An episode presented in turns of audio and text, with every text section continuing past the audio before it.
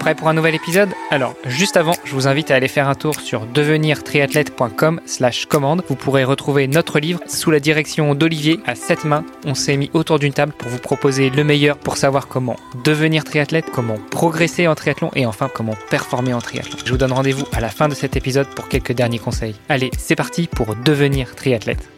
Salut les sportifs, c'est Armano et vous êtes dans un nouvel épisode du podcast Devenir triathlète. À mes côtés, comme toujours, il y a Olivier De le fondateur de la marque Koala. Salut Olivier. Salut Armano. Et notre invité cette semaine est Quentin Boucaud. Salut Quentin. Salut. Quentin, nous avons une tradition dans ce podcast, c'est de laisser la parole à notre invité pendant les premières minutes pour qu'il nous dise tout sur lui. Donc, raconte-nous, qui est Quentin Boucaud? Quel âge as-tu? Que fais-tu dans la vie? Tout ça, tout ça.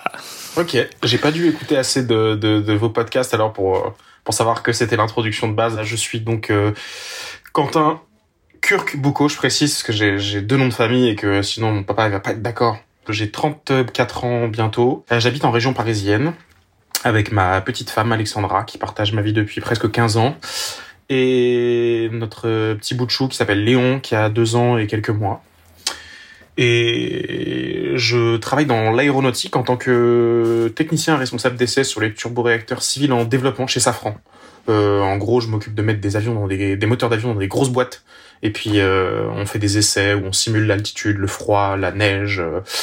Euh, et on essaie des pièces en développement, en carbone, en titane, des trucs comme ça. En parallèle de ça, j'ai aussi une boîte de coaching depuis un peu plus d'un an. Et je coach euh, entre 15 et 18 athlètes en fonction de la saison. Ça faisait ça faisait 4 5 ans que je faisais un peu de coaching euh, et, puis il y a il y a ouais, je dis un an mais non en fait avec le confinement, on loupe toujours une année. Euh, donc deux ans maintenant où je me suis euh, je me suis bien lancé là-dedans. Et puis aussi je fais un tout petit peu de triathlon en, en parallèle de ça. Euh, un tout, un petit, tout petit peu. peu. Et voilà, euh, d'où je viens, bah de, de, région parisienne. J'ai un peu vogué entre euh, le sud de la France, enfin le sud-ouest. J'ai passé une petite partie de mon enfance dans le sud-ouest, euh, du côté de de Rocamadour. C'est assez connu, euh, c'est touristique un petit peu, on peut dire. Ouais. Ensuite, j'ai fait une partie de mes études à Montpellier. Puis entre ça, je faisais un peu, j'allais souvent en Afrique parce que mon papa habitait en Afrique de l'Ouest.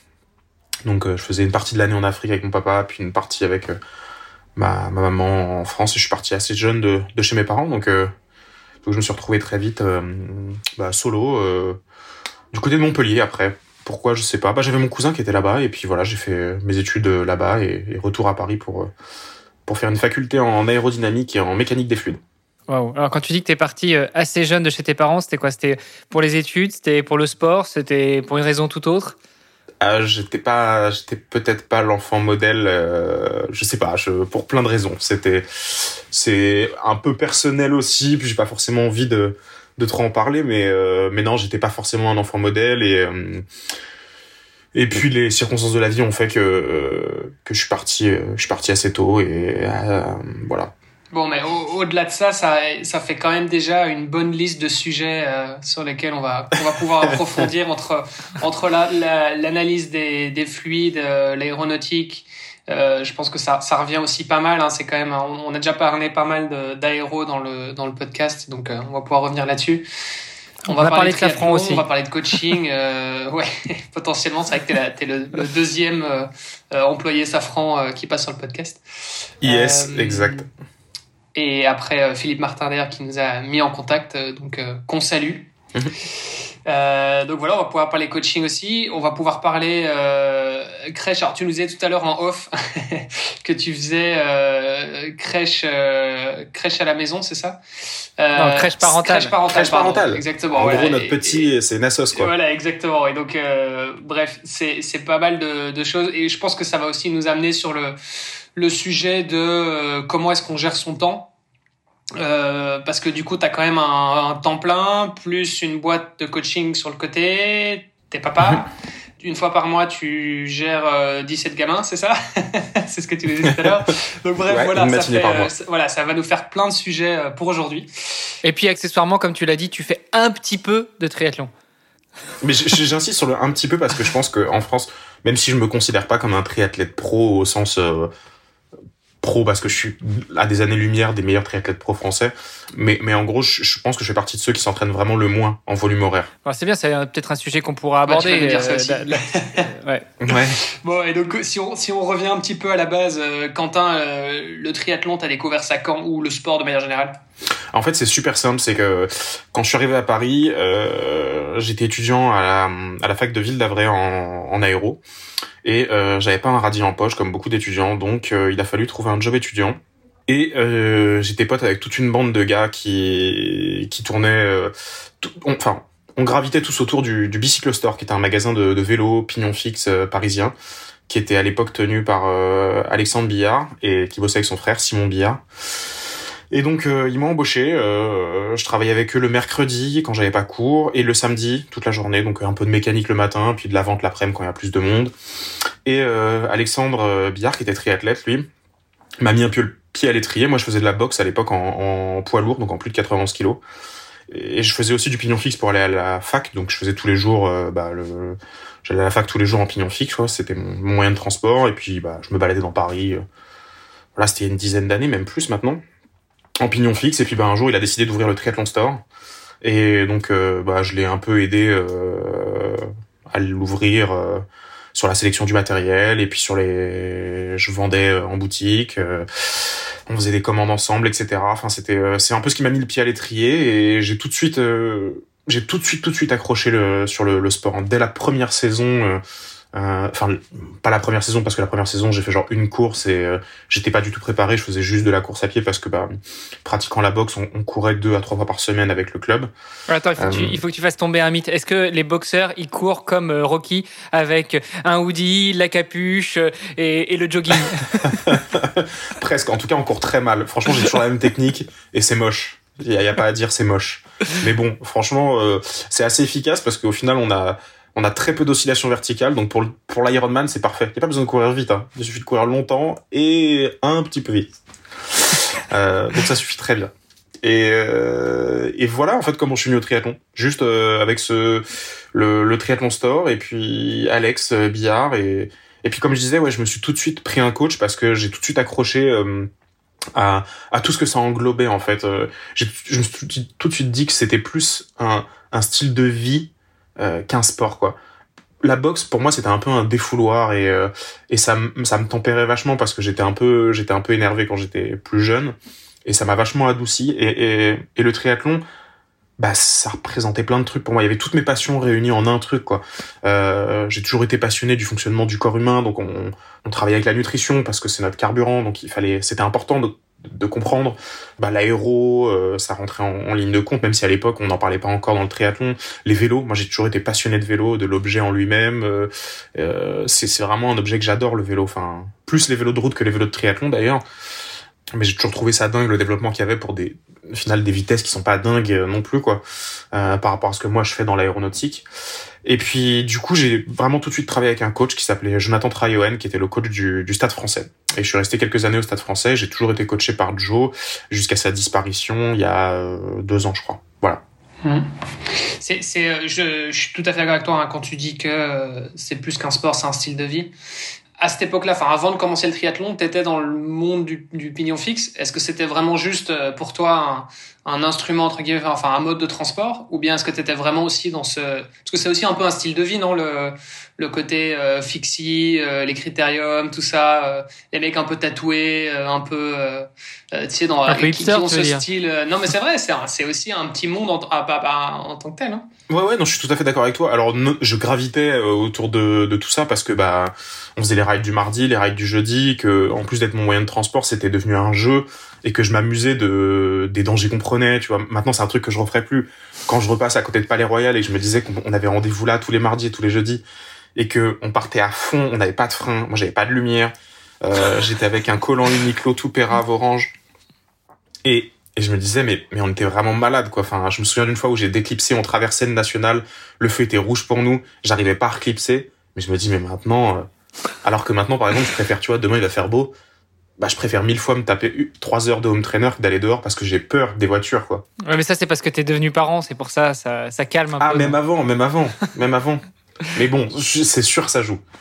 mais avant j'étais déjà comme ça. Mais oui, non, bien sûr, il y avait le style de vie euh, aussi, mais c'est marrant parce que c'est en totale opposition en fait euh, le style de vie des mecs qui pratiquent le pignon fixe et des triathlètes. Mais d'ailleurs, il y a un ancien mec qui gravitait autour de ce milieu que je coach maintenant, qui s'appelle Sven, à qui je fais une bise d'ailleurs, qui peut-être doit nous écouter, et euh, qui lui était le, qui était le fondateur de la marque euh, Varso Cycling, qui était une marque de, vêtements de, de vélo, et euh, qui était exactement le, type que tu viens de, de décrire, quoi.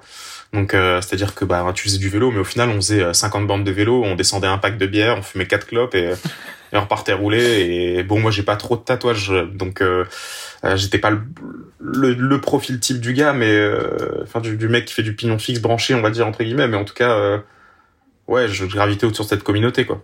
Okay. Et, et, ça me faisait bien délirer. Et aujourd'hui, du coup, t'es plus du tout en lien avec cette communauté-là, ou, ou, tu la, tu la côtes encore un petit peu?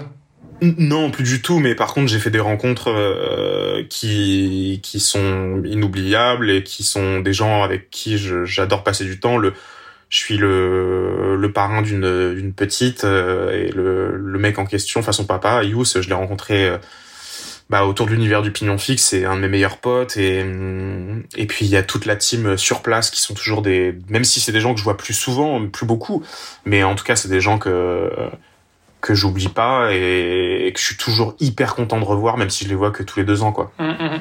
Ok. Parce que c'est vrai que dans le, je, je, pense que pour ceux qui visualisent peut-être pas, dans le monde du cyclisme, il y a, euh, il y a différentes sous-catégories, quoi, et, on a un petit peu les deux extrêmes, comme tu dis, euh, pignon fixe où c'est effectivement, euh, on va plutôt aller boire des bières et c'est plutôt cool et en fait, on se pose pas trop de questions. Et même les mecs à la limite, ils, enfin moi ça je me souviens à l'époque, j'avais participé à des. Euh, c'était un Alicat euh, quand j'étais, ouais. je vivais en Colombie. Les Alicat, pour pour ceux qui connaissent pas, c'est des courses euh, un peu sauvages dans les villes où tu dois rallier euh, une dizaine, vingtaine de checkpoints euh, dans la ville et donc tu reçois juste des adresses et tu dois aller à chacune des adresses le plus vite possible. Mais voilà, et en général, les gens respectent pas trop le code de la route parce que voilà, c'est pour ça que c'est une course sauvage qui est d'ailleurs euh, un peu illégal. Donc voilà, ne, ne, faites pas ça, ne reproduisez pas ça à la maison. c'est pas c'est pas forcément quelque chose que, que je recommande, mais bon voilà, en tout cas j'avais participé à ça à l'époque parce que j'étais un peu curieux de voir ce que c'était. Et, euh, effectivement, euh, les mecs avant le départ, ils étaient en train de fumer des pétards, euh, ils étaient en train de boire des bières. Enfin voilà, c'est vraiment c'est une autre ambiance quoi.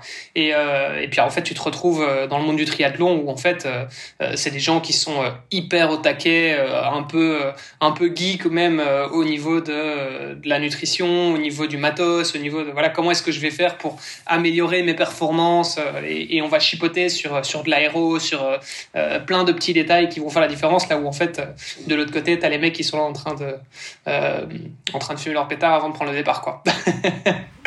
Donc c'est bah tu peux fumer un pétard avant de faire un iron hein, mais tu peux le faire aussi bon mais hein. c'est bon c'est pas conseillé ça c'est clair et puis euh, c'est vrai que c'est pas trop dans la mentalité quoi.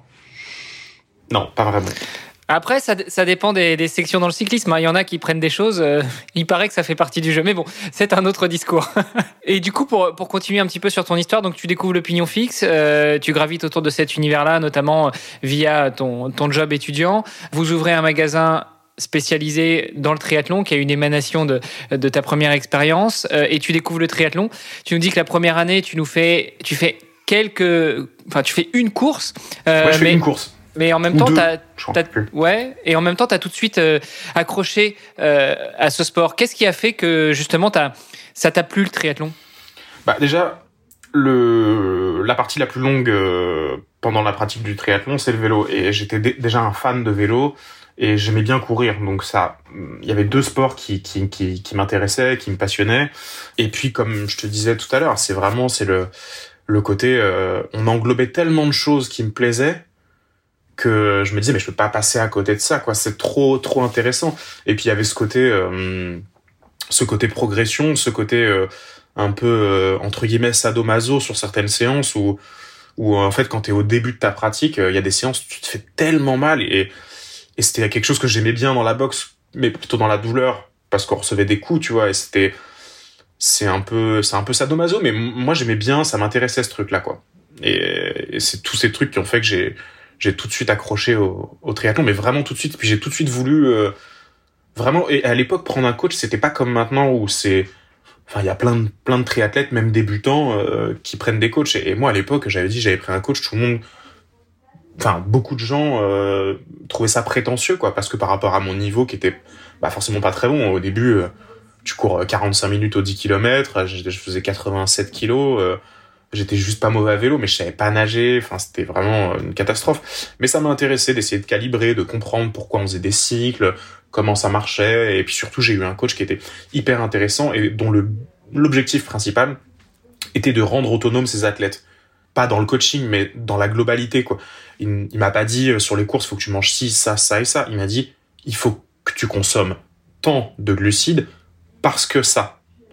Et ça m'a intéressé, ça m'a permis de me rendre autonome. Et c'est ce que d'ailleurs j'essaie de faire maintenant avec mes athlètes aussi, de les rendre autonomes.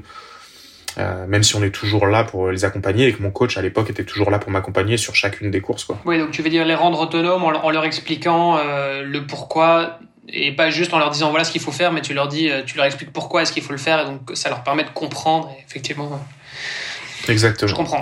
Moi, moi, aussi, pareil. Enfin, c'est quelque chose dont j'ai besoin. J'ai beaucoup de mal avec euh, un coach qui me dirait, euh, parce que j'ai eu plusieurs coachs aussi, effectivement, et dans le passé, j'ai eu des coachs qui me disaient, bah, en fait, fais ci, fais ça. Ils m'envoyaient mon Excel et basta, et je pouvais pas trop poser de questions.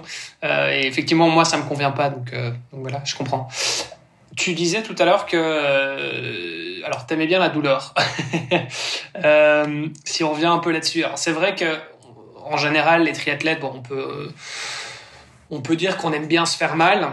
Euh, mais c'est quoi qui te plaît là-dedans? Est-ce que c'est vraiment le, le, fait de ressentir la douleur et ça effectivement, comme tu l'as dit, c'est un peu du sadomasochisme, euh, ou bien est-ce que c'est le fait de alors te faire du mal, euh, mais parce que c'est ça qui va te permettre aussi de, de, de, faire un bond en avant et de progresser. Et, parce qu'en fait, c'est ça la logique d'entraînement, quoi. C'est se faire un peu du mal pour, pour, pour devenir meilleur. Ou bien c'est vraiment juste avoir mal pour avoir mal. tu, veux, tu veux parler du bon vieux si ça fait mal, c'est que ça travaille? C'est hyper. Euh, je sais pas. C'est. Euh, je sais pas trop quoi te répondre parce qu'en fait, c'est il y a tellement de je suis en train d'essayer de me projeter, tu vois, de quand tu quand tu me dis ça. en fait, là, je suis, je, suis dans ma chambre et du coup, j'ai j'ai j'ai vu sur mon balcon et, je vois mon vélo en fait, qui est sur le trainer, qui est prêt pour demain matin. J'ai pas une séance extrêmement dure, mais du coup, j'étais en train de me dire qu'est-ce qui me plaît? Dans ce qui se passe au moment où je suis dessus et où j'ai mal. Mais en vrai, euh, je sais pas. Et en fait, des fois, je préfère même pas me poser la question. Je me dis bah en fait, je, fais ça vraiment. Il y a des fois, je déteste mon vélo. J'ai envie de le jeter par la fenêtre. Euh, euh il y a deux trois ans, j'avais pris six, mois de congé sabbatique au boulot. Et, il y a une fois où j'étais dans les gorges du Verdon en stage, euh, enfin chez ma tante pendant presque un mois. Et en fait, je suis arrivé en haut d'un tout petit col hein, qui est dans le Verdon. Et j'ai posé mon vélo, j'étais en larmes. Et en fait, et, je me suis là, je me suis vraiment dit, mais là, faut arrêter quoi. Ça va pas, c'est pas normal.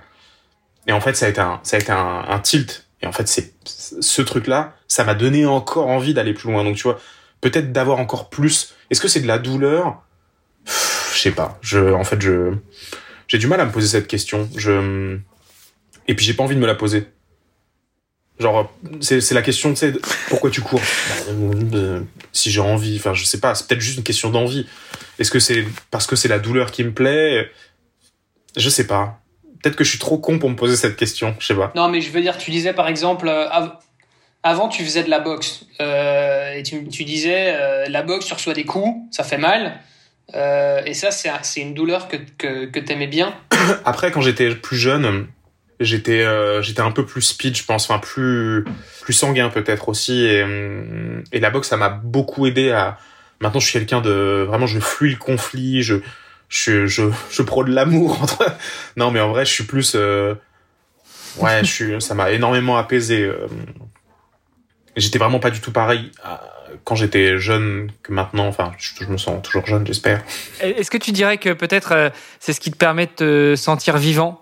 Euh, c'est, enfin, des fois, c'est un peu ce qui ressort, c'est que effectivement, euh, il y a le bon vieux euh, quand ça fait mal, c'est que ça bosse ou que ça travaille, mais mais aussi, bah, c'est là que tu sens que effectivement, t'es es vivant parce que tu t'es tu, vas pas juste courir ou juste faire du vélo ou juste nager pour, pour remplir des cases dans un fichier Excel pour dire à ton entraîneur ça y est, c'est fait. Tu, tu sens vraiment qu'il y a quelque chose qui te permet d'avancer et qui, qui te donne cette impression d'exister.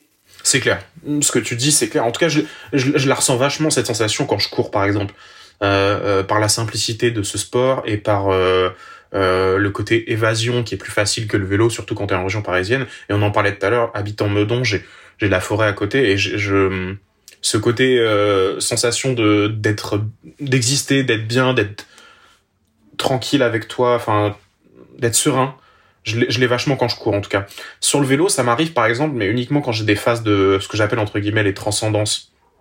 Et euh, où là, je me sens vraiment vivant quoi. Mais bon, c'est plus un état second que qu'un état classique. C'est quelque chose qui arrive moins souvent que que par exemple sur la séance de demain ou, ou, je sais pas si ça va arriver. Ouais, tu parles de l'état de flow, j'imagine. Exactement. Ouais. C'est, peut-être plus difficile d'avoir l'état de flow sur home trainer que, que sur la route. Je pense, je pense qu'il y a pas mal de, de, facteurs qui rentrent en jeu, mais bon, on note hein, que tu sais pas forcément répondre à la question. On a quelques préparateurs mentaux dans, dans les invités ou dans les contacts. J'ai bossé avec une, une nana qui s'appelle Sophie euh, Villedieu et que je remercie d'ailleurs parce qu'on a bossé peut-être un an ensemble. Euh, on a fait de la prépa mentale, on a fait de l'hypnose, plein de trucs. Euh, elle a un cabinet dans le 15e arrondissement à Paris et on a bossé ensemble et c'était vraiment génial, elle m'a vachement accompagné, notamment sur le flow, comment retrouver cette sensation. On a travaillé sur les musiques que j'écoutais euh, et, et, sur quel type de musique me faisait plus facilement rentrer dans le flow pour que j'arrive à me la répéter. Euh, on a travaillé sur plein de mots, c'est grâce à elle que j'ai fait les enregistrements et maintenant je fais mes enregistrements à chaque course.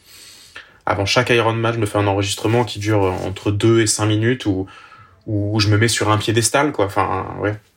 Euh, c'est des choses qu'on pourra peut-être euh, réaborder par la suite, mais là tu parles de l'état de flow. Euh, c'est quelque chose qu'on a abordé notamment avec avec des préparateurs mentaux. Donc mmh. on, a abordé plutôt l'aspect théorique.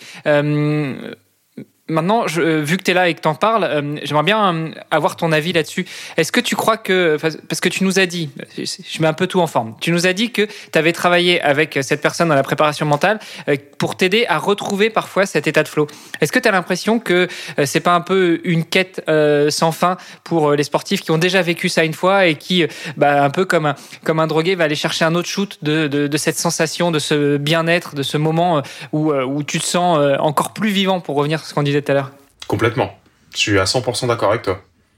Mais moi, je le vois plus comme... Euh, parce que moi, quand je suis dans un état de flow, ok, je me sens très fort sur le vélo, mais par contre, tout ce qui se passe dans ma tête, euh, c'est super euh, malsain. Moi, je le mets pas du tout dans une case. C'est une case plaisir, mais c'est une case que je veux pas du tout avoir quand je suis hors de cet état de flow, quoi. C'est peut-être un autre moi, je sais pas. ça veut dire, ça veut dire ça devient mystique notre enregistrement. ça veut dire que je peux pas vous le dire. Je peux pas vous dire parce que c'est tellement euh, demandé à certains de mes potes parce que quand je suis en état de flow, je leur envoie des messages. Je, je t'as l'impression que c'est un mec qui rentre de soirée, il est 4 heures du matin quoi, et qui a collé. Bon, il faudrait que je vous file quelques contacts, qu'on ait cherché les infos alors. euh, donc là, on est revenu rapidement sur euh, tes débuts dans le triathlon. Euh, on peut, on peut s'étaler un petit peu justement sur la découverte du sport, sur euh, le moment où tu essayes de passer des paliers, ou essayes de progresser pour arriver justement après à, à ton palmarès dont on n'a pas du tout encore parlé parce que tu es très modeste. Tu nous dis que tu fais un peu de triathlon, mais faut qu'on parle de ton palmarès quand même. si tu veux, je sais pas si on peut parler de palmarès, mais euh, c'est pas de la. Enfin, j'aime pas être prétentieux, non, effectivement, mais je, suis là où je peux être. Euh, enfin, je suis super content à chaque fois que je fais un, une course ou ou de tout ce que j'ai déjà réussi à faire. Tu vois, je, me dis que bah, je vaux pas beaucoup mieux parce que je peux pas faire beaucoup mieux et que ça me demanderait trop de sacrifices ailleurs pour être encore meilleur. Et en vrai, je suis super content d'avoir réussi en tout cas ce que j'ai déjà fait dans le triathlon. Et puis j'ai encore quelques petites choses à faire, donc euh, donc ça me fait kiffer, mais j'ai aucune euh, prétention de de place ou de quoi que ce soit, si ce n'est de de satisfaire euh, mon ego entre guillemets. mais c'est plus par rapport à des des chronos, des choses comme ça qu'une place quoi. Voilà. Voilà, justement, revenons peut-être sur, sur ton histoire dans le triathlon. Tu découvres ce sport, euh, tu t'accroches tout de suite et, euh, mhm. il t'a fallu combien de temps un petit peu pour progresser, pour évoluer, pour passer euh, aux distances un peu plus longues Je suis passé dès la deuxième année en fait sur un format Alf. Le premier Alf que j'ai fait, c'est le Natureman qui est dans le Verdon justement. Mhm. J'avais ma tante qui habite, enfin qui habite toujours là-bas d'ailleurs à Sainte-Croix-du-Verdon et j'adorais le spot et je me suis dit bah faut que j'aille là-bas, c'est ça va être beau et tout. Et du coup, j'ai décidé de faire mon premier half là-bas, avec euh, tout de suite un petit objectif de place qui correspondait, je pense, à mon, à enfin, au niveau auquel je pouvais prétendre. Je m'étais dit, je veux faire 50e. Euh, voilà, je crois que j'ai fait 50e pile. Et je voulais faire moins de 5 heures, j'ai fait 5h57, je crois. 4h57. Ah, 4h57, ouais, pardon, excuse-moi. Et du coup, j'ai jamais été trop ambitieux dans mes objectifs. Hein. J'ai toujours essayé de me mettre des objectifs euh, corrélé avec ce que me disait mon coach évidemment, et puis ce qui me semblait réalisable. Hein. donc, euh, donc tout de suite, ça a bien. J'ai accroché vraiment tout de suite avec le sport et tout de suite j'ai vu des résultats. Enfin, en tout cas, à l'entraînement. Et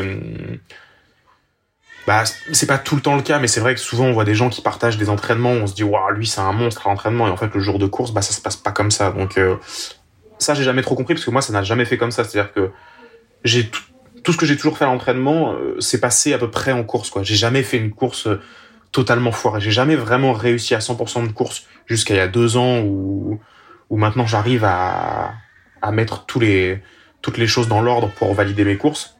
Mais mais c'est très récent pour moi. Et jusqu'à il y a peu de temps, j'avais jamais foiré, mais jamais vraiment pleinement réussi. Et juste pour remettre un peu dans le contexte, du coup, là, ça fait combien de temps que tu t'entraînes? Enfin, que tu fais du tri? 2012, 2011. Ok. Ouais, ça, fait, ça fait une dizaine d'années, quoi. Ouais, une petite dizaine d'années. Ouais, c'est ça. Bah, je crois que en 2000, ouais, 2022, ça fera 10 ans. Ouais. 2012, j'ai fait mon premier half, je crois. Ok. Ou 2013, ouais. Donc 2012 premier half, euh, tu fais ton top 50, tu fais ton sub 5 heures. Euh, Est-ce que du coup tu passes la ligne et puis là tu dis euh, ah merde plus jamais ou au contraire euh, ouais c'est top c'est ce que je voulais faire où est-ce que je signe pour la prochaine fois? Exactement, je me suis dit ça et après cette course, euh, juste après cette course là, je me suis inscrit au Stade Français et j'ai rencontré bah, à l'époque j'avais pris un premier coach parce que je connaissais personne, tu vois j'avais trouvé sur internet un coach et puis c'est là que je me suis inscrit au Stade français et j'ai rencontré Jonathan Traouen. Je lui ai dit, je veux faire Hawaï. Euh, attends, tu nous as dit quand même il y a, il y a trois minutes que tu te fixes toujours des objectifs atteignables. Mais là, t'as pas cherché. Là, c'est Hawaï. non, mais à l'époque, c'était quand même beaucoup plus facile que maintenant. Le, le niveau euh, a été exponentiel en, en 10 ans. C'est dingue. Enfin, je veux dire, euh, Maintenant, t'as plein de gars qui, sur des courses, il est pas rare de rencontrer des groupes d'âge qui ont entre 25 et 35 ans. Les mecs, c'est soit des gars qui avaient une boîte, qui l'ont vendue et qui maintenant, bah, la coule douce, tu vois, et du coup, bah, ils s'entraînent tout le temps. Euh, t'as des mecs qui sont traders, mais ils sont traders genre trois mois par an, et puis le reste, ils, ils font du sport. Donc, le niveau, il est dingue. Enfin, je veux dire, maintenant, t'as des gars qui, pour se qualifier à Hawaii, donc, 80% des courses, faut faire moins de 9 heures je trouve ça costaud. À l'époque, moi, tu faisais moins de 9 heures, t'étais un cyborg. tu courais 3h15, t'étais, euh, t'étais fort. Euh, c'était déjà très costaud. Et moi, je me souviens à l'époque, quand j'ai fait mon premier Ironman, qui était le Canada, je fais, je, sais plus, je me souviens plus du temps, je crois que je fais 9h35 ou un truc comme ça, je cours 3h20 en marathon. Et, et c'est vrai que bah, dans le club, tout le monde dit, waouh, c'est énorme et tout. Moi, je me rendais pas compte du truc, mais, mais effectivement, à l'époque, c'était un super résultat et, euh, et se qualifier à Hawaï, c'est vrai que c'était c'était super, mais le niveau était pas le même que maintenant. C'est clair. Bon, donc tu vois ton coach, tu lui dis moi je veux aller à Hawaï. Euh, Qu'est-ce qui se passe quand, euh, quand tu lui dis ça? Déjà, est-ce qu'il t'entraînait déjà ou est-ce que c'était euh, lors de, de, votre première rencontre et tu as dit, il t'a dit qu'est-ce que tu veux, qu'est-ce que tu veux faire? Et tu lui as balancé ça Ouais, pas comme ça parce que je je hum, j'aime pas paraître prétentieux du tout donc j'ai mis des pincettes, mais je dis voilà, l'objectif à moyen terme, c'est quand même de me qualifier au championnat du monde, euh, Ironman. Euh, je voudrais faire un Ironman l'an prochain. Et pourquoi pas, si on peut y aller, on y va quoi. Euh, on va à Hawaï dans le sens. Donc, ouais. donc non, la première chose, il m'a il m'a dit, je veux d'abord devoir courir sur la piste parce que j'étais à l'époque, j'étais vraiment très costaud. En fait, j'avais j'ai un physique un peu atypique. Je suis très trapu et j'étais très musculeux à l'époque. Je faisais de la boxe en, bah, J'étais vraiment voilà. Et surtout, j'étais vraiment foutu. Euh, j'avais des grosses épaules, euh, des gros bras. C'était vraiment pas un physique de triathlète du tout. Et donc il m'a vu courir, il m'a dit euh, euh, t'as un gros moteur, on va pouvoir faire quelque chose de toi. Je me souviens, c'est exactement les mots qu'il a dit. Hein, je... et, et puis voilà, c'était parti. Donc un an pour te préparer pour ton premier Ironman? Quasiment, parce que j'ai commencé en septembre au Stade français et je m'en souviens, mon premier Ironman était le 25 août au Canada, à Whistler. Ok. Est-ce qu'il y avait des, des est-ce que tu avais fixé des courses intermédiaires? Est-ce que vous avez fixé des objectifs intermédiaires ou t'es parti direct là-dessus? Non, on avait des courses intermédiaires, mais c'était plus, euh, on avait calé un semi pour voir, je crois que c'était le semi de Paris d'ailleurs, pour voir un peu ce que ça pouvait donner. Et puis après, il y avait, je me souviens même plus s'il y avait des half ou pas. Je crois qu'il y avait un half ou deux, mais c'était plus. Euh plus pour euh, pour me familiariser avec la distance. J'avais fait qu'un alf en fait, j'avais fait que Natureman, c'est tout. Donc euh... et puis j'avais fait qu'un CD en fait. Au début, adoré m'entraîner, mais les courses, j'en faisais pas beaucoup, donc euh... voilà. Puis à l'époque, c'était cher. Moi, j'étais étudiant, c'était compliqué. Enfin, je pouvais pas faire des courses tout le temps. C'était vraiment très. Entre le matos, le coaching, les déplacements et la licence, c'est vrai que ça devait représenter un sacré budget. Comment tu t'en sortais d'ailleurs en tant qu'étudiant pour financer tout ça? Bah, l'avantage c'est que je travaillais dans un magasin de vélo, donc euh, déjà le matériel ça se débrouille tout le temps en fait. En gros la combinaison c'était Aquaman qui me l'avait filé parce que bah il rentrait dans le magasin et que ça se fait. les distributeurs te filent une combi à un vendeur ou deux vendeurs, tu vois. Euh, les roues, tu peux arriver à avoir euh, des petits trucs. Euh, on arrive toujours à avoir un peu de matériel et au final, c'est pareil, le cadre. T'as souvent des distributeurs qui proposent ce qu'on appelle des, des co-factories, donc c'est un, contrat de magasin de vente, enfin de, de magasin quoi. donc en gros, tu payes le vélo encore moins cher que prix d'achat.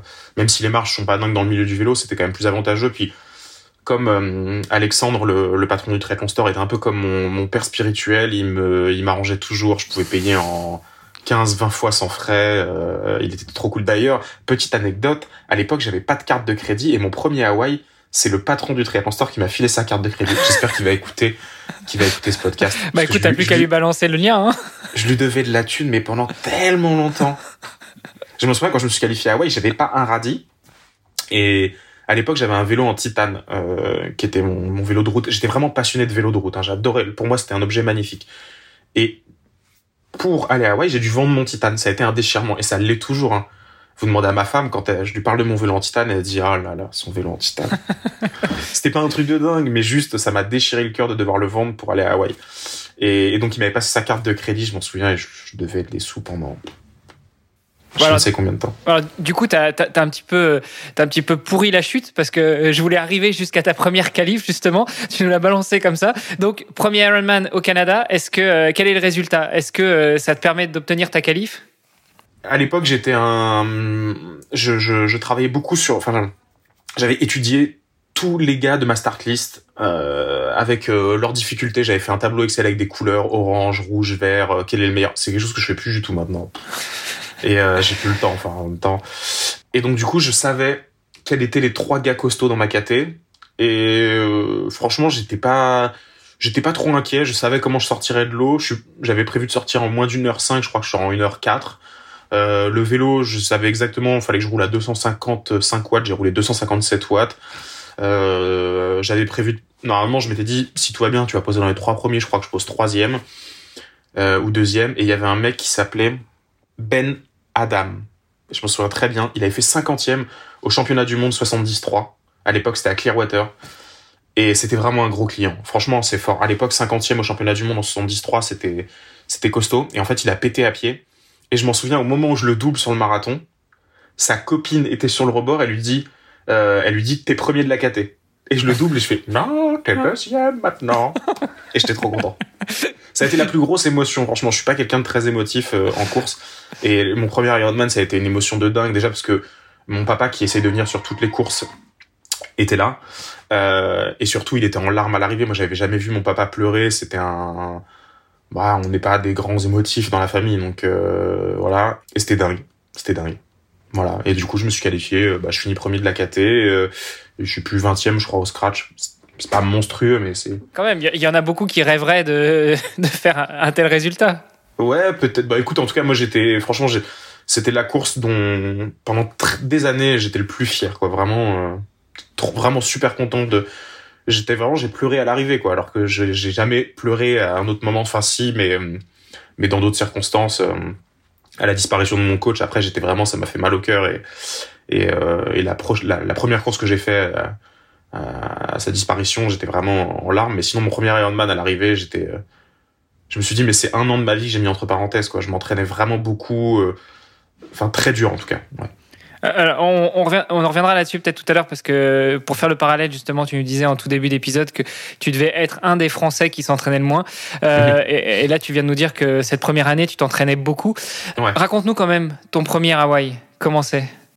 Bah écoute, euh, c'était un peu, c'était un peu folklorique hein, parce que c'était euh, quatre semaines après la, la qualif. Ouais, c'est ce que j'allais dire. Tu te qualifies en août. Euh, tu as, été direct sur le Hawaï de, de la même année ou c'était pour l'année d'après? Ouais, ouais, c'était direct. Le, en fait, c'était la dernière course qualificative et je l'avais pas choisi pour ça, mais c'est juste que je voulais euh, me laisser le plus de temps possible pour arriver euh, en forme quoi et surtout je m'étais en fait en vrai je m'attendais pas trop à me qualifier quoi je m'étais dit si tout se passe bien je me qualifierais mais bon c'est pas grave. Et puis de toute façon en fait euh, je m'étais pas trop projeté parce que j'avais pas un radis en poche hein, donc c'était beaucoup moins cher que maintenant mais c'était quand même 600 euros l'inscription. C'était une somme énorme pour moi et tout. Donc ouais puis tu rajoutes dessus l'hébergement le vol surtout à quatre semaines du départ enfin tu fais assassiner. Voilà. Mais j'avais trouvé plein de combines pour récupérer des sous à droite à gauche. Le club qui était à bah, le Stade Français, euh, euh, ils avaient fait une enveloppe commune. Enfin, à l'époque, c'était génial. Ils m'avaient aidé. Ça m'avait payé tout le billet d'avion, euh, plus le logement. Enfin, c'était c'était génial. Et bah, du coup, Hawaï, c'était comme un rêve en fait, parce qu'à l'époque, j'étais vraiment. Euh, bah, je suis toujours un geek du matériel et des pros et tout, mais si tu veux, maintenant que je bah, que je suis pro, tu vois, j'ai j'ai j'ai le même matos. À l'époque, moi, j'avais un matos un peu pourri c'était pas pareil quoi et et du coup bah c'était euh, c'était dingue quoi le village expo c'est une ville quoi enfin c'était Meudon mais Meudon Ironman j'étais comme un fou. Et, et, alors du coup euh, cette première participation à Hawaï donc ok tu le vis tu, vis ton rêve. Euh, comment comment est-ce que tu comment est-ce que tu abordes la chose quand tu arrives là-bas en tant qu'amateur euh, c'est ta deuxième peut-être troisième vraie année entre guillemets dans le triathlon avec des yeux de gosse j'imagine mais comment est-ce que ça se passe les premiers jours avant la course et, et ta course comment est-ce qu'elle se passe? Alors honnêtement, en fait, comme je savais que je, je serais pas du tout au pic de ma forme et que mon coach me l'avait bien expliqué, que il m'avait très bien expliqué, euh, il était assez assez clair et assez honnête euh, avec ses athlètes. Et du coup m'avait dit tu feras pas un résultat, enfin tu feras pas un classement, t'attends pas, t'as fait premier au Canada, là tu seras dans les bas fonds. Et euh, du coup, j'étais hyper détendu face à ça. Euh, j'étais là pour faire ma course, mais surtout profiter euh, des gens, du paysage, de me dire waouh, regarde, euh, il y a Andy Potts, regarde, il y a Fred Van Leerd. à l'époque, il y avait Pete Jacobs qui était fort aussi, qui était un monstre. puis il y avait surtout moi mon idole de l'époque, qui était, j'ai un trou de mémoire, celui qui courait en slip tout le temps, c'était Faris Al Sultan. Ah, Merci. il est, quand même connu pour ça. Enfin, je veux dire, le seul mec euh, pro sur le circuit qui encore il y a, il 10 ans courait en maillot de bain et en cinglé, c'était que lui. Exactement. Et c'était moi, c'était, euh, il était au-dessus de tous pour moi. C'était, euh, et en fait, c'était un pote de mon coloc. Enfin, quand j'étais à Hawaï, j'étais en colocataire avec un Français qui était un très bon groupe d'âge à l'époque, qui était très connu, qui s'appelait Fabrice Souzel. Et il était pote avec Faris Al Sultan, donc il me l'avait présenté. Je, je, savais pas quoi dire devant lui. je sais pas, c'est comme si tu rencontres ton héros tout puissant. Pour moi, c'était dingue, quoi. Non, franchement, je prenais tout ce qu'il y avait à apprendre. J'étais une éponge et euh, j'étais vraiment comme un gosse. Bah, j'étais très jeune, mais j'étais vraiment comme un gosse. C'était, j'ai pas trop vécu la course. Euh, enfin, j'avais le smile jusqu'aux oreilles toute la course pendant 15 jours. C'était, enfin, pas 15 jours, mais je suis resté 9 jours, mais j'étais dingue. C'était trop bien. J'ai profité de chaque truc à fond, quoi. Aller prendre un petit déj au Lava Java, faire tous les trucs que tu peux faire quand tu dois aller là-bas. Enfin, je suis pas un grand fan d'Hawaï, c'est d'ailleurs pour ça que je suis passé pro, parce que ça m'intéressait plus d'y retourner, je l'avais fait trois fois, ça m'allait très bien et tout. Mais c'est un endroit qui est génial, plein d'énergie. Euh, c'était c'était trop cool. La première année, c'était une des meilleures. J'ai préféré après quand j'ai pu y aller avec ma famille et que que j'avais un boulot et que je pouvais me faire plaisir, aller faire des visites, euh, des trucs, enfin, qui nécessitent un peu de moyens, forcément. Ouais, donc cette première, euh, cette première expérience, qu'est-ce que tu en ressors, toi, en tant que triathlète amateur de l'époque? Pas avec tes, tes, tes 10 ans de recul maintenant, mais à l'époque, qu'est-ce que, une fois que tu passes la ligne, qu'est-ce que tu ressors de ça, de cette expérience? Quand j'ai passé la ligne, le seul truc que je me suis dit, c'est Énergie Lab, on, m'en avait parlé, mais vraiment, ça cogne. c'est vraiment le, le, truc dont j'ai le plus gros souvenir, c'est Energy Lab. Euh, au passage de cette ligne. Mais après, non, t'es tellement vidé de tout que c'est dit. Je sais pas, j'étais. Non, franchement, c'était 100% plaisir, quoi. J'avais pas de. J'étais trop heureux, quoi, d'être arrivé là où. C'était vraiment. C'était la première fois dans ma vie, j'étais vraiment jeune, quoi. C'était la première fois dans ma vie que. que je réalisais un rêve, un vrai rêve. Tu sais, t'as des. Je sais pas, t'as des mecs qui rêvent d'avoir une Ferrari, puis le jour où tu l'as, bah. C'est un bien matériel, donc c'est un peu différent. C'est pas. Je sais pas. Là, il y avait trop d'émotions, des choses que j'avais jamais ressenties, et et du coup, j'étais vraiment tout fou. Et, je me suis dit, mais non, mais attends, mais j'y retourne, quoi. On retourne à l'entraînement. Je veux refaire ce truc-là. Ça fait une bonne motivation, du coup. C'était un peu la, la, question qui allait venir après. C'était une fois que tu passes la ligne, est-ce que tu resignes Et puis, est-ce que ça te remotive Est-ce que ça te surbooste pour les années suivantes? À 200%. Par contre, je me suis tout de suite dit que j'y retournerais pas l'année d'après. Je voulais vraiment euh, alterner parce qu'en fait, je trouve qu'en un an, t'as pas le temps de, avec la façon dont on, s'entraîne avec mon coach, c'est-à-dire en optimisant au maximum le temps et avec ce peu de volume, euh, je pouvais pas me permettre de me dire euh, j'y retourne l'an prochain pour faire la même chose. C'est quoi l'intérêt au final? Enfin, tu vas sur la même course, tu refais la même course. Il y a pas d'intérêt, euh, si ce n'est que c'est un beau voyage quand même.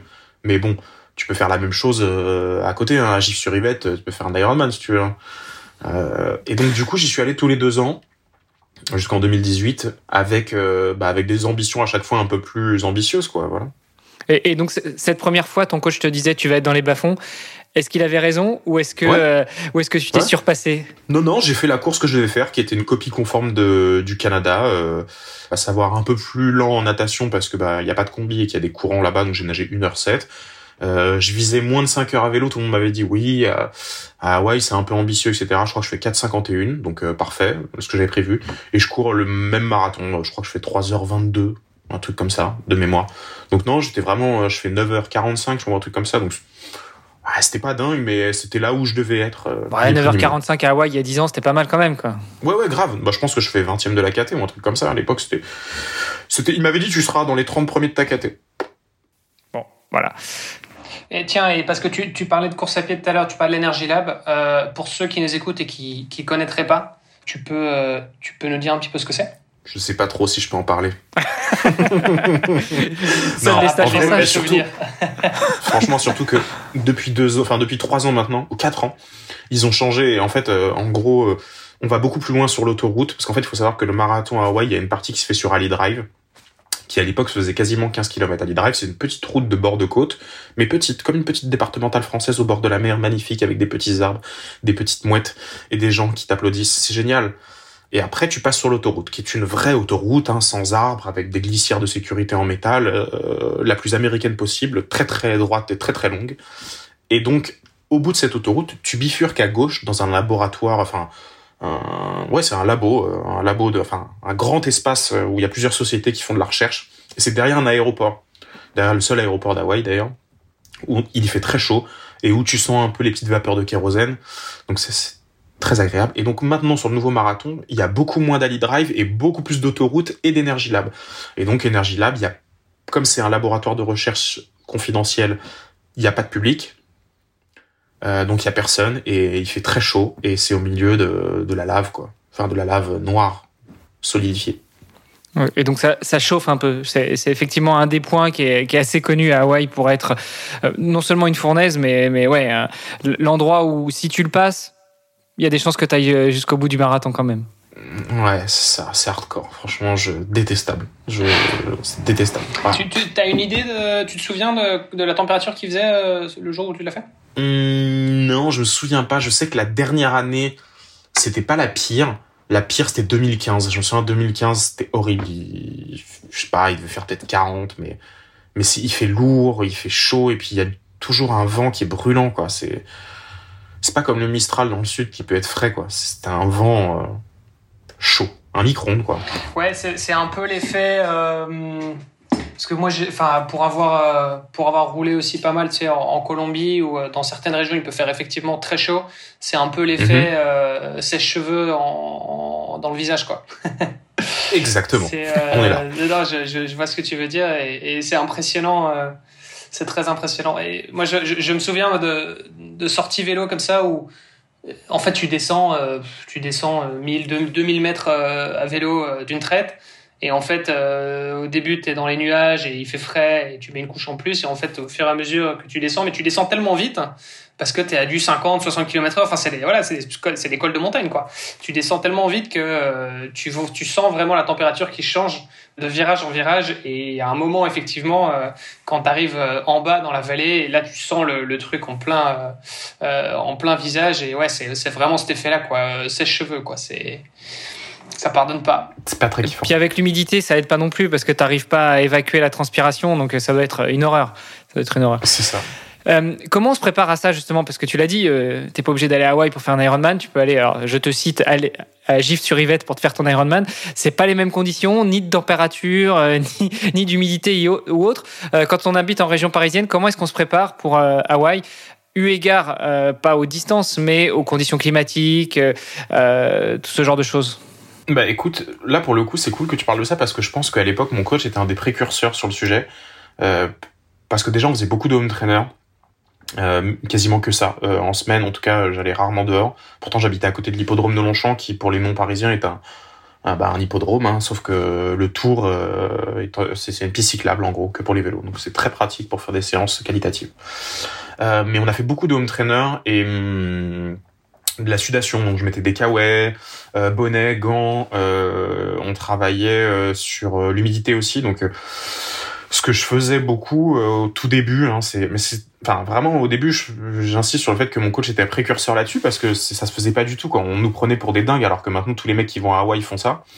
Et donc, euh, bah, je faisais couler de l'eau chaude dans la salle de bain, je mettais le chauffage pendant 3-4 heures avant.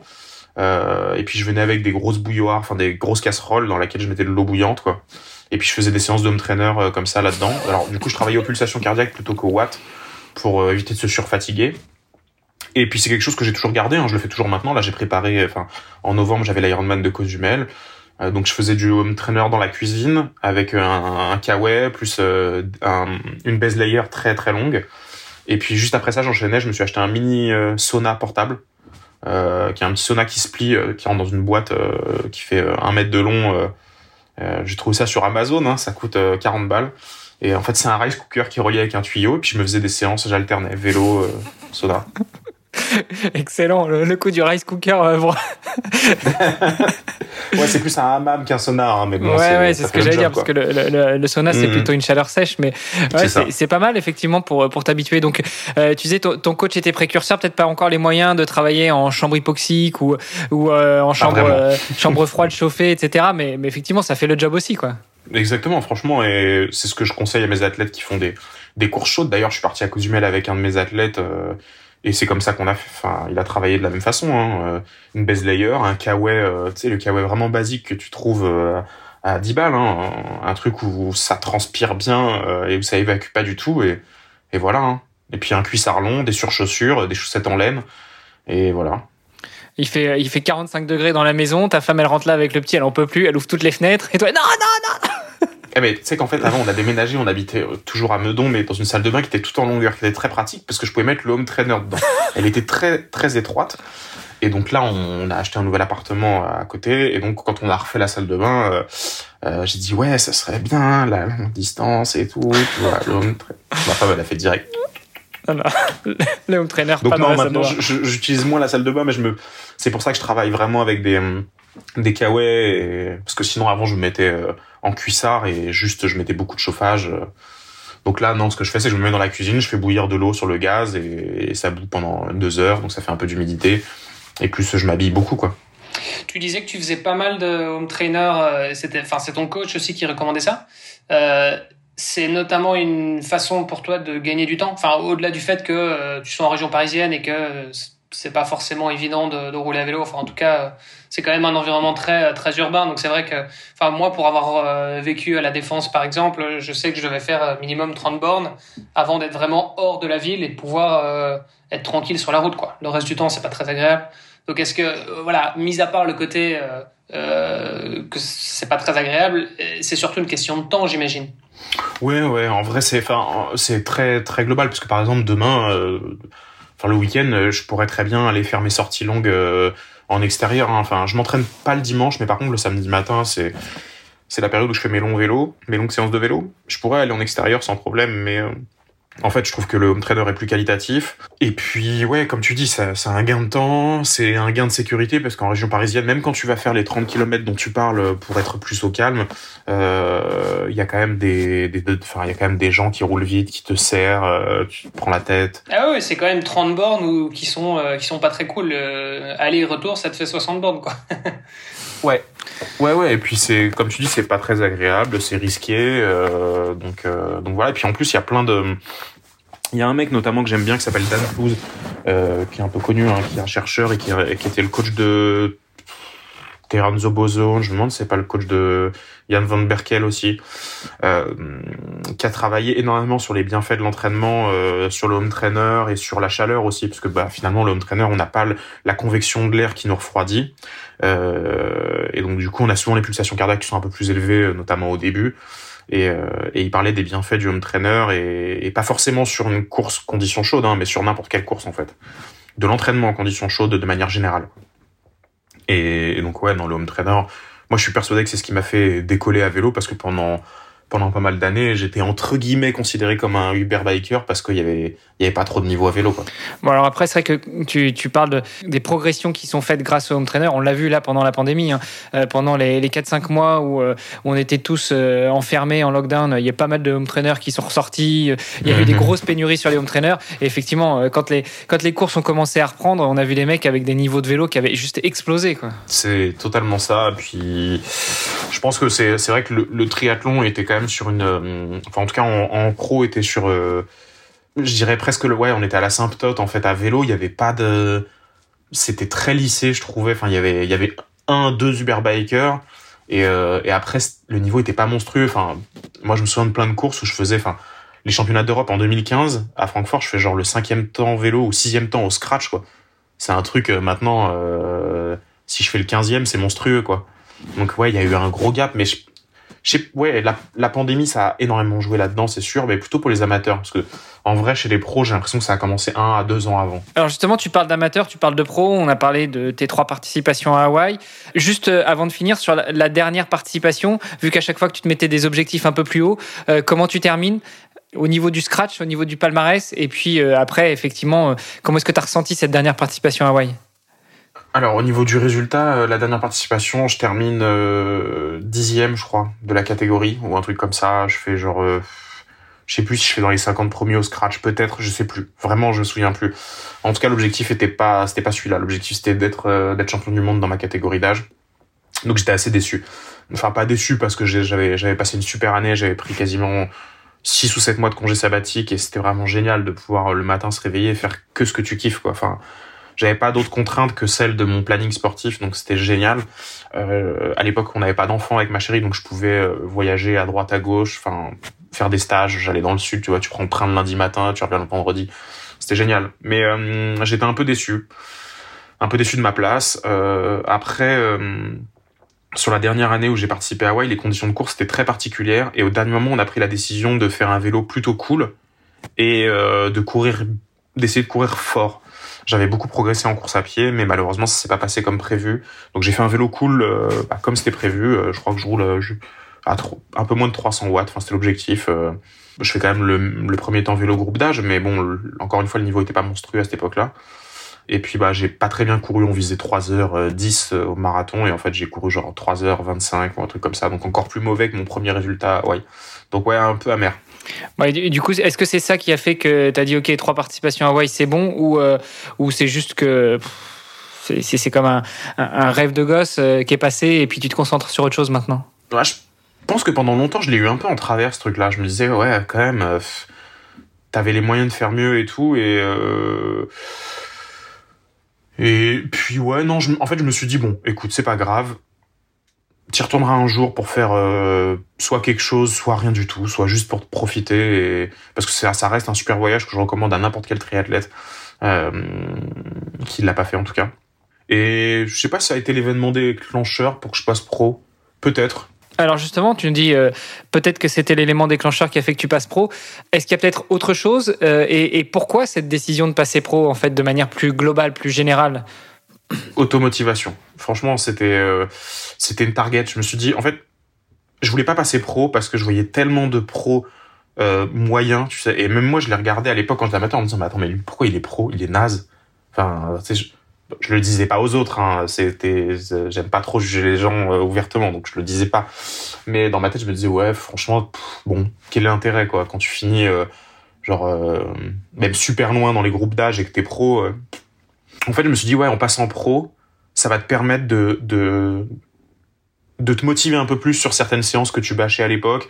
Euh, ça va me permettre de passer des paliers en natation, tu vois. Je me suis dit, vas-y, c'est le moment, tu passes pro, mais par contre, je me fixe des objectifs. Donc euh, vraiment, euh, gros progrès en natation, c'était l'objectif. Et, et puis, l'envie de passer des paliers. Vraiment, je stagnais, je me suis dit, allez, c'est le moment. Alors comment le fait de passer pro te, te fait passer des paliers. Est-ce que c'est c'est un peu cette idée comme quand t'es gamin, ah j'ai des super chaussures avec celle-là je cours vite, ou ou non, juste le fait de, passer pro en fait, ça te fait prendre d'autres décisions, ça te fait passer dans une autre dimension, ça te fait mettre des choses en place avec ton entraîneur qui sont différentes, ça te fait aller chercher peut-être des partenaires, des sponsors pour t'accompagner dans tes projets et donc pouvoir te concentrer sur autre chose. Et peut-être, est-ce que ça veut dire aussi que ça légitime ta, euh, ton, ton, statut de triathlète vis-à-vis de tes proches et de ton épouse? Bah, je crois que tu as un peu dit tout, quoi. Ah, C'est-à-dire des questions où tu donnes la ah, réponse. Euh. non, mais en vrai, ouais, il y a le côté, euh, il y a le côté, tu rentres dans la cour des grands et tu vas aller plus vite. Donc euh, comme quand t'as tes chaussures neuves quand t'es gamin, tu vois. Euh, et puis il y a le côté euh, effectivement, euh, bah, déjà c'est plus facile de, de trouver, enfin plus facile de trouver des sponsors, non, mais ça légitimise le truc auprès des sponsors, quoi. Tu peux dire bah voilà, je suis triathlète pro, il me faut ci, il me faut ça, quoi. Mhm. Bien que j'avais déjà des sponsors avant d'être pro et que franchement je m'en sortais pas trop mal pour un amateur. Enfin, je payais déjà pas mon vélo, ni mes roues, ni les chaussures, ni le casque, ni l'équipement. Euh, une partie de la nutrition, finalement, je payais juste mes billets d'avion et encore, j'avais un petit budget pour ça, quoi. Donc, euh, en amateur, je m'en sortais plutôt bien. Après, le fait de passer pro, ça a été, ouais. Euh, si, bien sûr, ça, ça, ça a rendu un peu plus le truc légitime aussi auprès du travail, parce que ça m'a permis de, pendant un temps, de passer en temps partiel. Enfin, je faisais un 80%, j'avais un jour par semaine off. Euh, bon, j'étais moins payé, hein, mais en tout cas, j'avais, ça permettait de le faire. Et puis même vis-à-vis de moi-même, quoi, ça m'a permis de, me concentrer un peu plus, de faire un peu plus attention aux choses et, d'avoir une vision plus pro, en effet, comme tu disais, euh, d'être plus attentif. Tu vois, il y a des fois, t'as un petit bobo et puis tu te dis bah c'est rien et tout, je vais avoir mal et tout, puis tu continues à courir dessus, puis en fait c'est débile quoi. Il y a les fois où c'est le samedi soir, t'as tes potes qui commencent à picoler, puis puis le dimanche t'as une séance sale, bah quand t'es amateur tu te dis bah c'est pas grave, je la ferai pas. Et puis en fait maintenant quand t'es pro, tu te dis bah ok, je bois une bière, je prends deux tucs et je vais faire dodo. tu vois et je, et je laisse les potes s'amuser à la maison pendant que moi je vais me coucher. Ouais, ou tu bois de la sampé pendant le reste du repas, c'est pas grave. mais en tout cas, c'est une autre façon de kiffer. Franchement, moi j'ai adoré, mais ça m'a permis de, de, de, de peut-être de prendre de meilleures décisions et puis de ouais d'avoir une vision plus globalement plus pro en tout cas mmh. de ma pratique. Est-ce que justement au niveau de ta pratique, euh, ça a changé entre être triathlète amateur et être triathlète professionnel? En termes d'entraînement pur et dur, tu veux dire ou? Ouais, enfin encore une fois de manière assez générale, assez globale. Euh, nous, euh, le, podcast s'appelle Devenir triathlète, donc l'idée c'est aussi de d'évangéliser un petit peu tout ça, peut-être de, de, de, faire comprendre aux gens que bah, le statut pro, c'est peut-être pas forcément pour tout le monde, mais, mais il est quand même possible d'y accéder, même si on n'est pas euh, un Fred Van Lierde, un Faris Al Sultan euh, ou autre. Euh, qu'est-ce, que ça change en fait d'être triathlète professionnel, enfin pro sur le circuit Ironman Qu'est-ce que ça change d'être triathlète professionnel ou d'être un, très bon amateur ou d'être le meilleur amateur? Je pense que pour moi, en termes de pratique, vraiment, ça n'a pas changé grand-chose. C'est plus c'est plus ma vision aux yeux des enfin la vision aux yeux de ma famille aux yeux des proches tu vois qui se sont dit ok là c'est plus le même délire et tout. Mais moi en termes de pratique euh, je, je, le, je le vois de la même façon. Simplement je fais plus attention à, à tous les à côté quoi. Ouais. non non mais juste pour, pour revenir du coup euh, ton passage pro c'était en quelle année? 2018 2018 euh, Alpha Ironman de Dubaï première course en pro. D'accord. Donc j'étais d'ailleurs hyper étonné. Enfin c'était fou. Pourquoi? Ah bah vas-y raconte-nous raconte-nous. Bah le en fait le tu vois je, je m'attendais à ce que euh, j'étais blessé donc je suis arrivé euh, je savais qu'en course à pied je ferais pas d'étincelle j'avais pas couru pendant genre euh, un mois donc mais je m'attendais à, à, me faire déglinguer à vélo déglinguer en natation tu je me disais ça va être la folie et tout. Puis Dubaï c'est une belle course où où j'étais avec Vincent Morisot qui est un de mes super potes qui était un qui était triathlète pro puis qui a eu un pépin de santé il y a, il y a un an. Et on avait profité du, du travel pro assistance. Donc en gros c'est c'est Ironman qui s'occupe de te loger. Donc on était logé chez des Dubaïotes qui étaient qui était qui était millionnaire c'était genre monstrueux enfin c'était génial pour moi. C'était la première course en pro c'était une aventure je suis là waouh c'est Disneyland. Et, en fait j'étais étonné du niveau vélo parce que hum, je, je roulais et en fait j'étais dans le second pack et c'est moi qui emmenais tout le second pack et en fait euh, c'est je me suis dit mais il euh, y a personne qui prend des relais ou comment ça se passe euh, c'est quoi ça? J'étais un peu ouais ça m'a laissé un peu un goût amer parce qu'il y avait des gars que j'ai enfin ouais que je portais dans mon estime, tu vois, c'était des gens que, que je regardais avec des yeux d'enfant et qui étaient juste derrière moi et je me disais, mais pourquoi ils prennent pas de relais ou, tu vois. Je pense que tu l'as compris après sur la course à pied, non? Ah bah attends, la transition déjà, moi en général, c'est thé café tuc. Euh, là, j'avais pas eu le temps de poser mon vélo, les gars ils sont partis à 3 au kill. J'ai oula, j'ai rien compris. Alors, quand tu dis 3 au kill, pour ceux qui connaissent pas ou, ou qui maîtrisent pas, c'est 3 minutes au kilomètre. Donc, euh, je vous laisserai faire la conversion en, en, voilà, en kilomètre heure. Euh, mais donc, euh, ouais, effectivement, c'est des mecs qui se, enfin, en général, on se cache, hein, euh, on laisse, on laisse le, la, le, petit jeune devant pour tirer tout le monde, et puis après, on se cache pour pouvoir euh, s'économiser et partir en course à pied. C'est ça. 3 au kill, c'est 20 km heure pour la conversion, c'est Ouais. facile. Ouais. Voilà. Ok, donc ça c'est en 2018, donc tu fais, euh, tu fais une première saison en 2018 en tant que pro, euh, 2019, et puis après ça se calme un petit peu, j'imagine. Ouais, ouais, ouais, 2018, j'avais pris. En fait, j'étais, pas mauvais sur Ironman et, euh, enfin, si on corrélait mes mes valeurs euh, brutes, j'étais vraiment très mauvais sur Alf. euh, donc, je m'étais dit en 2018, première saison euh, sur en pro, euh, je fais vachement de courses. Donc, j'ai fait genre euh, 10 10 courses, je crois, dans l'année. Quand tu dis 10 courses, c'est 10 Ironman ou, ou tout confondu du ouais, 10 I- non, 10 10 Alf. 10 Half. ok. Euh, C'est beaucoup, 10 Alf. Je crois que c'était 2019 du coup. Ouais, je crois que ma première c'était 2019.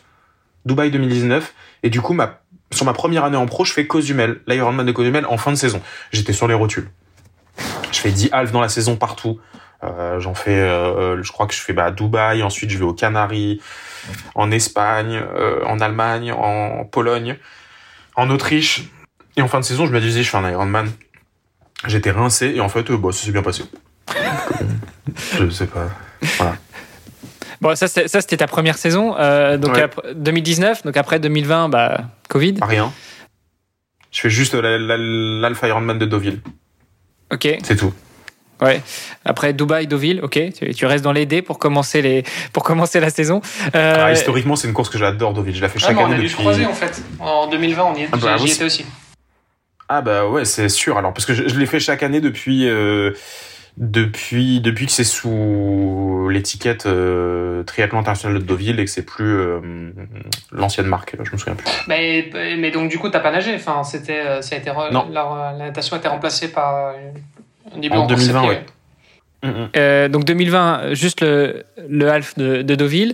Euh, 2021 et 2000, euh, alors 2022, on y est à peine, mais 2021, comment ça s'est passé? Eh ben écoute, euh, super bien. J'avais j'avais trois courses. euh, Enfin, j'avais planifié deux Ironman euh, parce que j'avais une saison. En fait, moi, je fais des comme je fais des essais dans, dans mon dans mon travail. J'ai des campagnes d'essais qui peuvent être assez longues sur les moteurs et donc du coup, pendant les campagnes d'essais, je peux j'ai pas trop de disponibilité. Là, par exemple, en ce moment, je suis en campagne d'essais, donc euh, je travaille cinq jours sur 7 et j'ai au moins un jour de travail en plus pour ma boîte. Et puis je travaille le soir après euh, pour ma boîte aussi, mais euh, donc du coup. mes essais sont arrêtés en avril, mai, juin, je crois. Et donc après, j'ai pu m'entraîner comme il fallait pour faire les championnats d'Europe. Donc Francfort, l'Ironman, ça a été ma première course de la saison.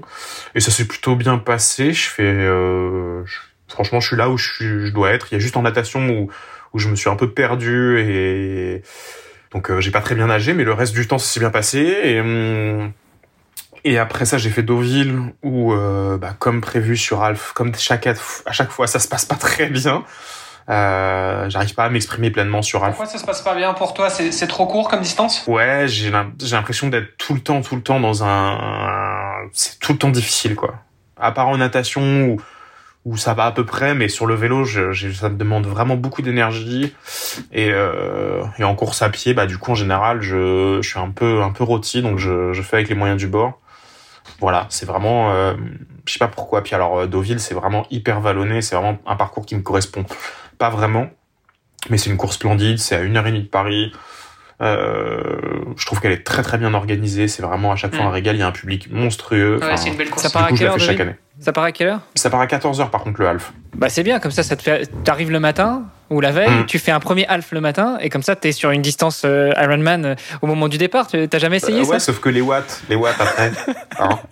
Déjà, déjà, j'ai pas beaucoup de delta entre euh, mes watts à l'Uralf et à Ironman, mais alors si en plus je fais ça. pff. non, Non. mais en vrai, c'est vrai que cette année, on a essayé de faire un truc qui marche bien chez moi, c'est de faire une séance assez extrême la veille, quoi. En fait, euh, une séance avec euh, de la PMA, de la FTP. Et euh, du coup, je suis un peu rôti. Et en fait, le lendemain, je suis bien. Alors pour, nos auditrices et nos auditeurs qui connaissent pas forcément, faut que tu expliques PMA, FTP.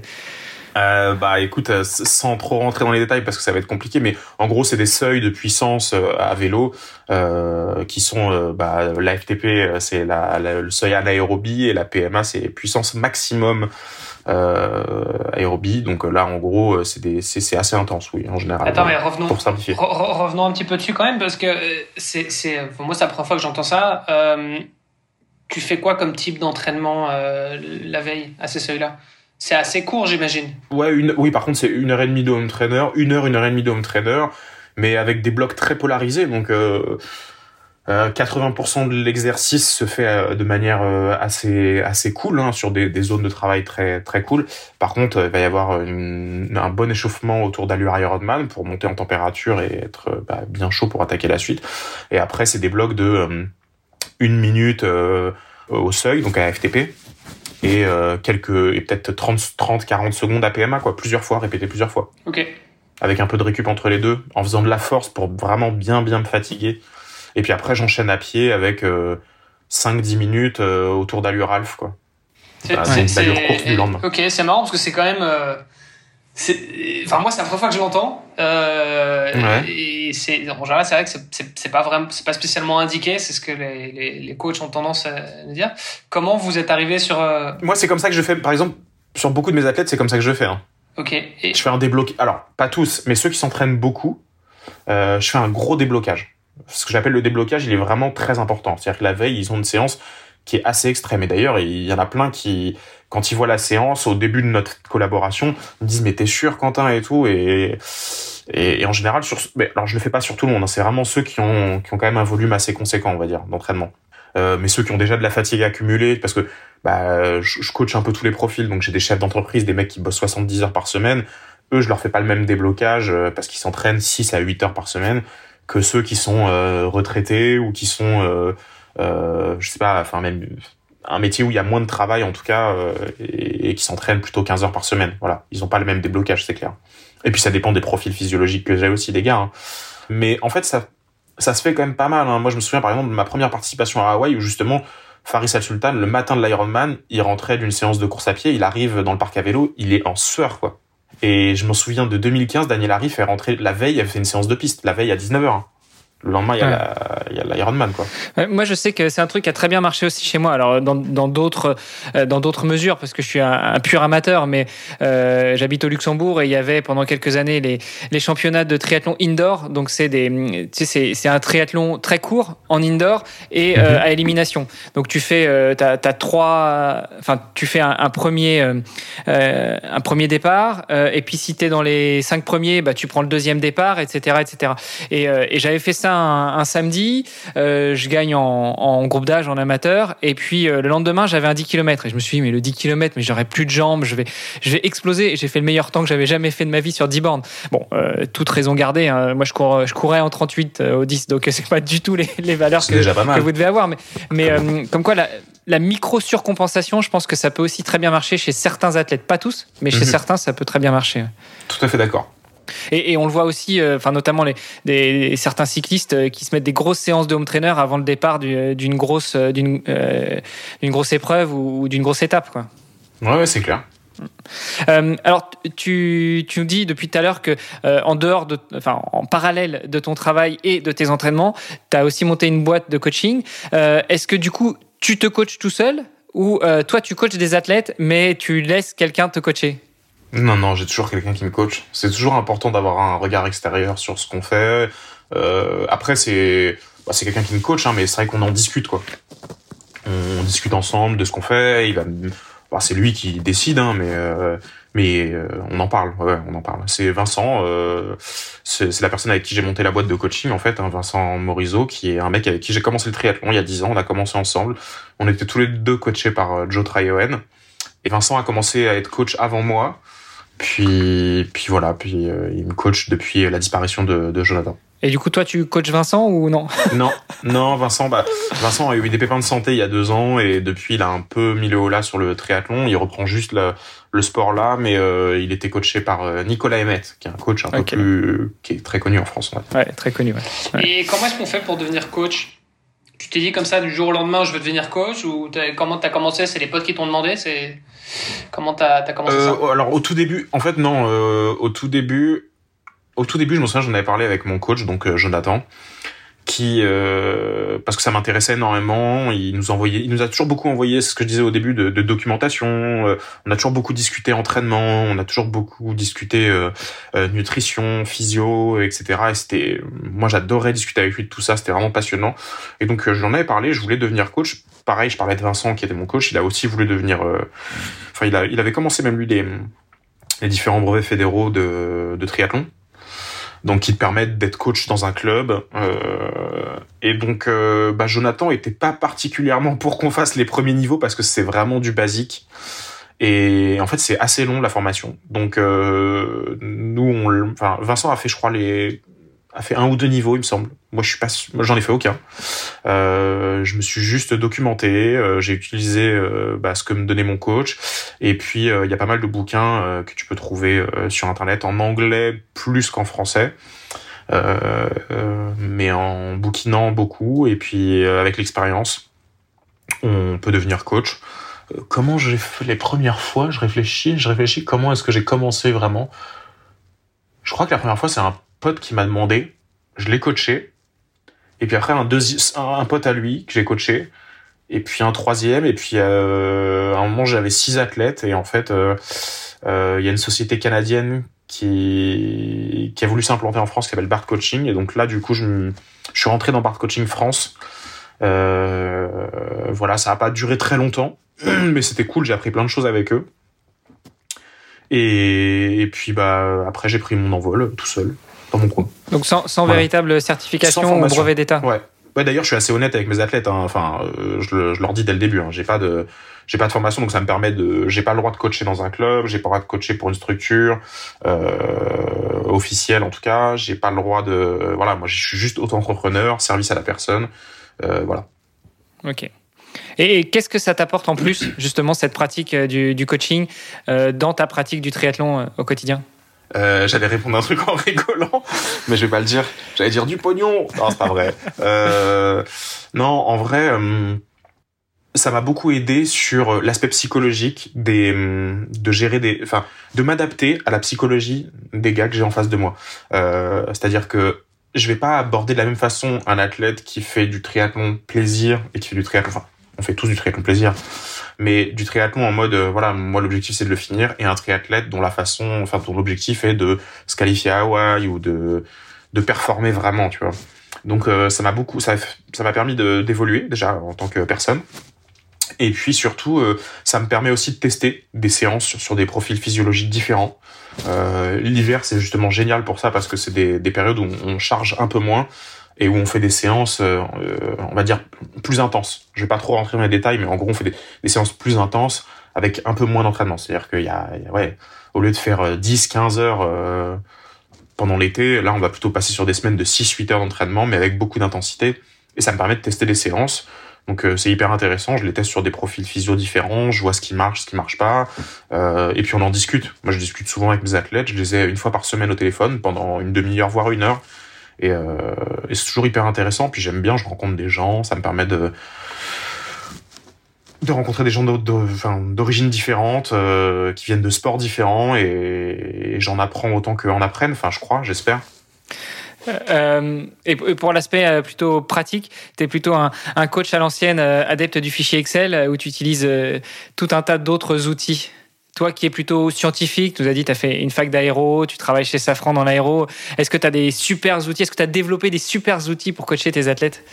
Ah bah alors je, fais des tableaux Excel pour certaines de mes moulinettes euh, quand euh, quand euh, ils font des séances en gros. Chacun mais non, sinon par contre pour tout ce qui est coaching, c'est j'utilise Training Peaks et ça me permet de créer mes bibliothèques d'entraînement, de les faire évoluer chaque année, chaque mois, chaque semaine même pour la planification, pour la communication, pour l'athlète, euh, je trouve que c'est génial. C'est-à-dire que sur Training Peaks, moi, je programme la séance de mon athlète en fonction de seuils qui lui qui sont propres à l'athlète.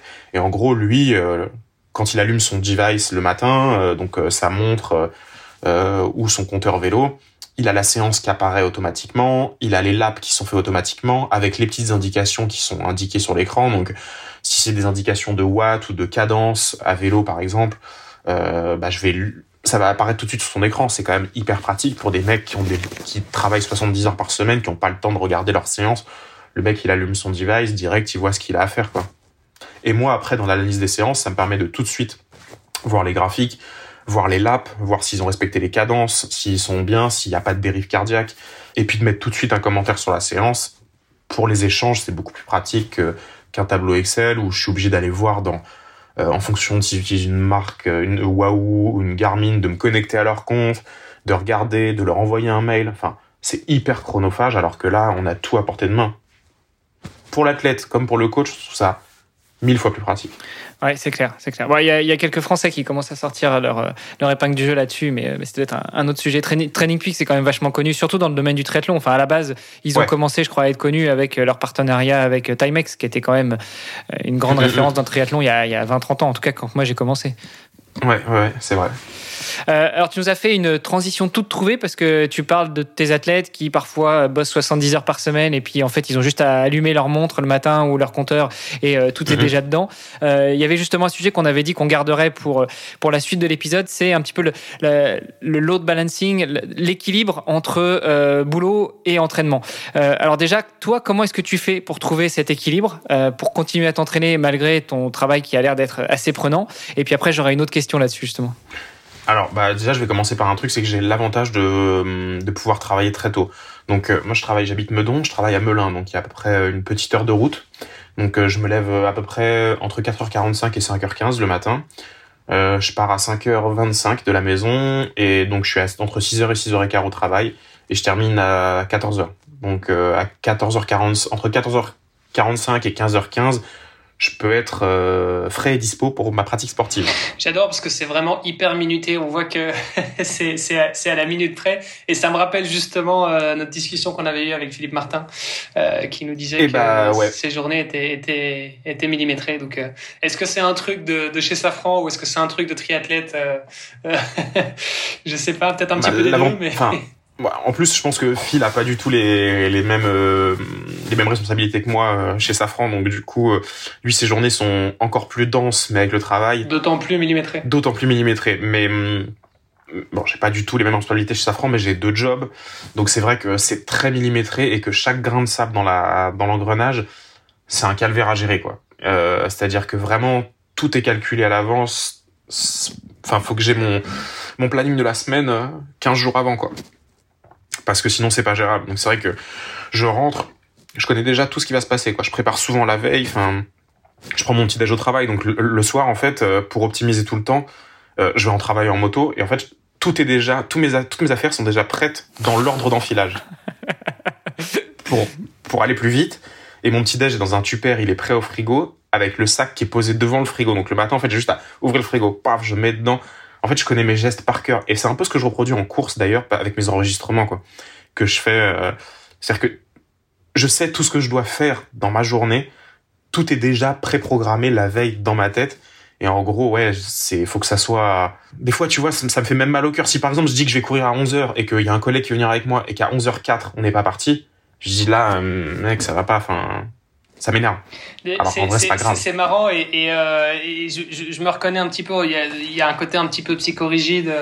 Euh, effectivement, et je comprends que socialement ça puisse être difficile à vivre, mais euh, mais c'est vrai qu'il y, a des trucs. Enfin, c'est bête, hein, mais la, la, pile de vêtements qui est préparée avec effectivement, enfin pour moi il y a un ordre, tu vois, c'est euh, euh tu dois commencer par euh, caleçon chaussettes, euh, si c'est en dessous du pantalon ça va pas, tu vois, parce que euh, c'est pas logique. Et, et, et c'est con parce qu'en fait c'est tu perds 24 précieuses secondes. Bah ouais, mais bon, c'est 24 voilà, c'est 24 secondes, je suis d'accord avec toi, 24 secondes sur l'année, tu vois, sur 10 ans. non mais surtout qu'il y en a plein des petits gestes comme ça en fait, tu vois, donc c'est quand tu dois optimiser ton temps et c'est vrai que parfois tu arrives à, à un niveau où euh, les gens peuvent se dire un peu, mais en fait, t'es un gros malade, mais euh, bon, voilà, c'est ce qui te permet effectivement de, de, gagner un peu de temps sur ta journée, quoi. Euh, alors déjà, comme tu dis, moi je trouve euh, que ça fait tout à fait le parallèle avec euh, notamment les transitions. Quoi. Euh, on dit souvent, et moi j'ai quelques potes qui ont commencé le triathlon, euh, qui m'ont dit ah, les transitions, comment on fait? J'écoute déjà, la première chose que tu fais, c'est que tu fais une transition, mais euh, dans ta tête, tu visualises ta transition. Parce qu'il faut que quand tu sors de l'eau à la première transition, tu saches ce que tu vas faire. Donc où est ton casque, où sont tes lunettes, où est ton dossard, etc. Parce que en fait, si tu arrives là et puis que tu sais pas ce que tu dois faire, enfin, moi je peux pas. Personnellement, je peux pas. Puis après, je vais vous avouer un truc, je parle pas trop fort, mais en fait, moi, je suis un peu comme vous, sauf que quand on a quatre gamins, je vous assure, les mecs, le chronométrage, il explose. Donc, Quentin, si tu as l'intention d'avoir d'autres enfants, prépare-toi. J'en veux cinq. bah écoute, tu vois, euh, par exemple, hier, on avait moi j'avais prévu une séance à telle heure, et puis euh, la crèche appelle, dit bah là, on ferme la crèche parce que euh, le petit, le petit est pas malade, mais il y a un cas positif dans la crèche, donc on ferme la crèche. Qu'est-ce qu'on fait? Bah quand t'as le, quand as le petit sur le dos, tu peux pas aller courir, tu peux pas aller rouler, tu peux pas aller nager, donc voilà. quand t'as des enfants, il faut, il faut. Mais j'ai appris justement ça. Mais juste un déjà, tu vois, on a eu le même cas que toi, mais mardi. Euh, j'avais une séance et du coup, bah, exceptionnellement, je vais m'entraîner dimanche matin pour faire la séance qui était prévue mardi. Ouais. C'est quoi tes buffers à toi, euh, Quentin, du coup pour... Parce que bon, voilà, il y a, y a, toujours des imprévus. Tu, tu, tu, gardes des moments dans la semaine où tu dis, voilà, ça c'est mon buffer et euh, s'il faut, j'irai m'entraîner à ce moment-là ou euh, j'ai du temps à rattraper ou t'en as pas? Je n'ai pas beaucoup. C'est vrai qu'en général, quand il y a un quand il y a un grain de sable dans la matrice, après, il est quand même chaud. En général, je me dis, bon, bah, écoute, c'est pas ce qui va mettre ta vie en jeu. J'ai appris, enfin, et ça d'ailleurs, c'est marrant, c'est assez paradoxal parce que je fais ça que depuis que je suis pro. Avant, je le faisais pas. Avant, on loupait un entraînement, c'était catastrophique.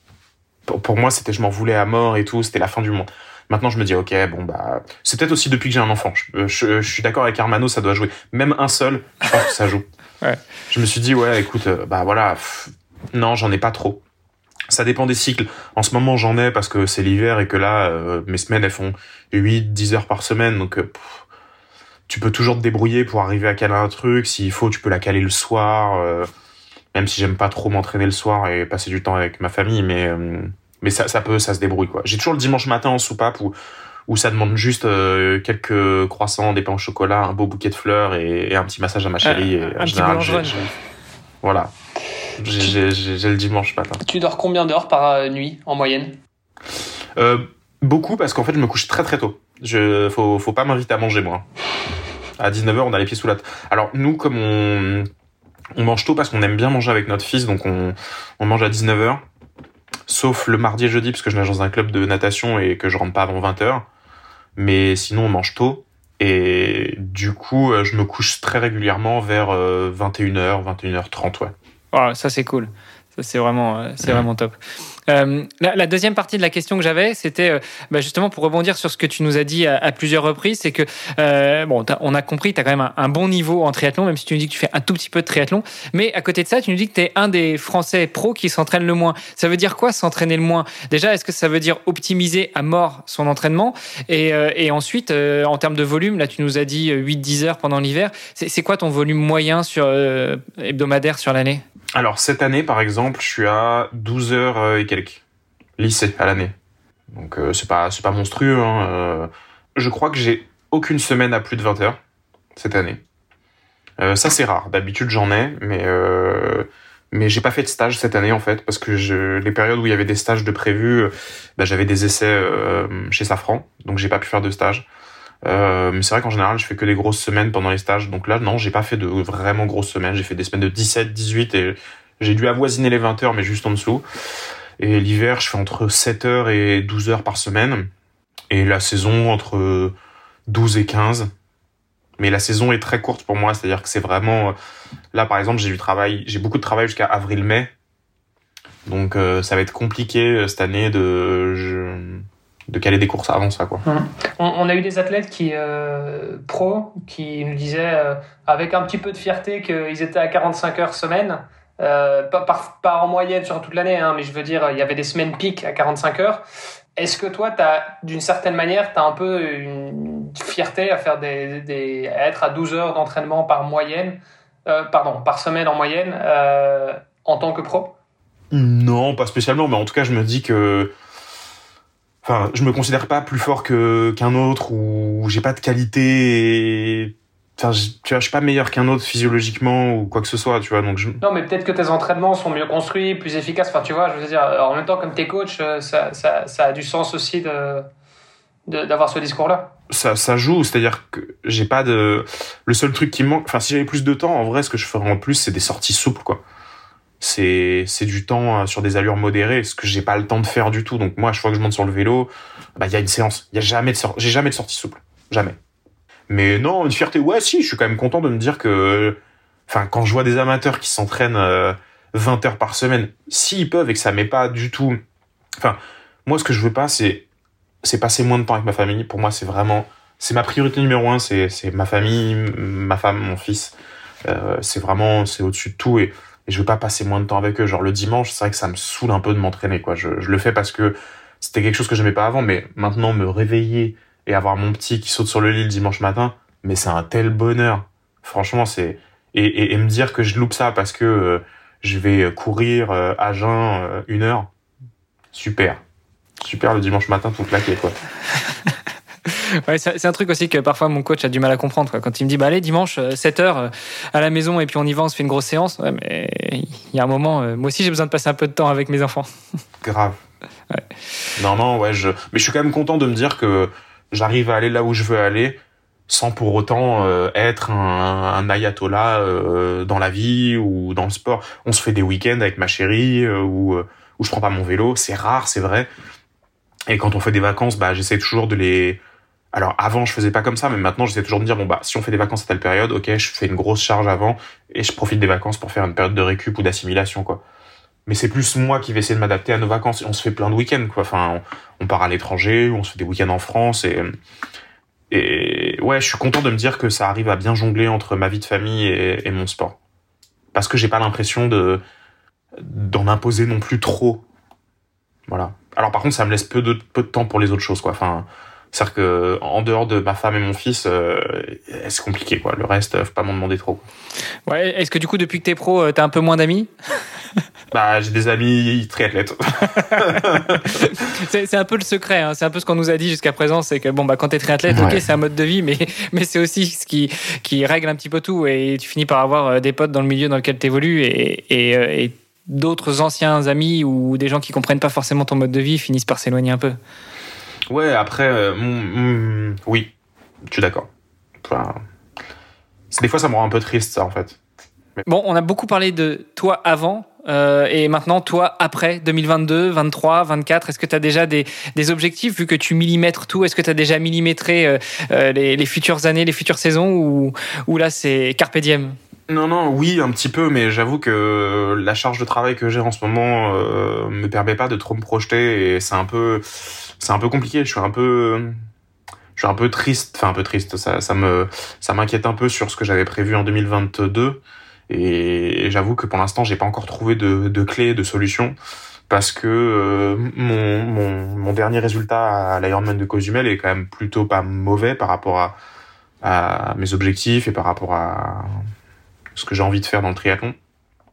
Donc euh, j'avais bon espoir de pouvoir euh, travailler un petit peu moins cette année, de, faire comme ce que j'ai pu faire cet été, c'est-à-dire euh, travailler trois jours par semaine chez Safran, et deux jours off. Donc je faisais lundi, mercredi, vendredi chez Safran et mardi, jeudi où je partageais ma journée en, entre ma boîte et le sport. Et en fait, euh, j'ai trop de travail chez Safran, donc euh, j'ai pas la possibilité de le faire. Enfin, en tout cas, pas tout de suite. Euh, donc je cherche une solution pour le faire quand même. Donc du coup, j'espère que Phil va écouter ce podcast et que il va pouvoir me filer un petit coup de main si c'est possible. Euh... Non, donc euh, ouais, je déjà d'un point de vue financier, il faut pouvoir mettre ça en place parce que bah j'ai une famille, un appartement avec un crédit, enfin la vie classique quoi, comme n'importe quel mec, hein, je veux dire, enfin comme famille, je veux dire. Donc euh, ouais, il va falloir mettre ça en place mais j'espère trouver des solutions un peu avant avril parce que c'est très tard avril pour euh, pour mettre les bouchées doubles et arriver à faire une saison euh, propre. Donc l'idée de faire trois Ironman, ce qui était l'idée de base, euh, me semble un peu compromise. Ce sera plutôt comme ce que j'ai fait cette année, euh, deux Ironman, un milieu fin d'été et un autre bah, en fin de saison. Donc ça sera certainement soit l'Ironman de Californie, soit Floride, soit peut-être même Cozumel encore une fois parce que bah, c'est pratique, c'est vraiment le dernier. Bon, on note qu'il faut qu'on envoie le passage à une heure et demie euh, quand tu implores euh, Philippe Martin euh, de, de pouvoir t'aider à trouver un petit peu de.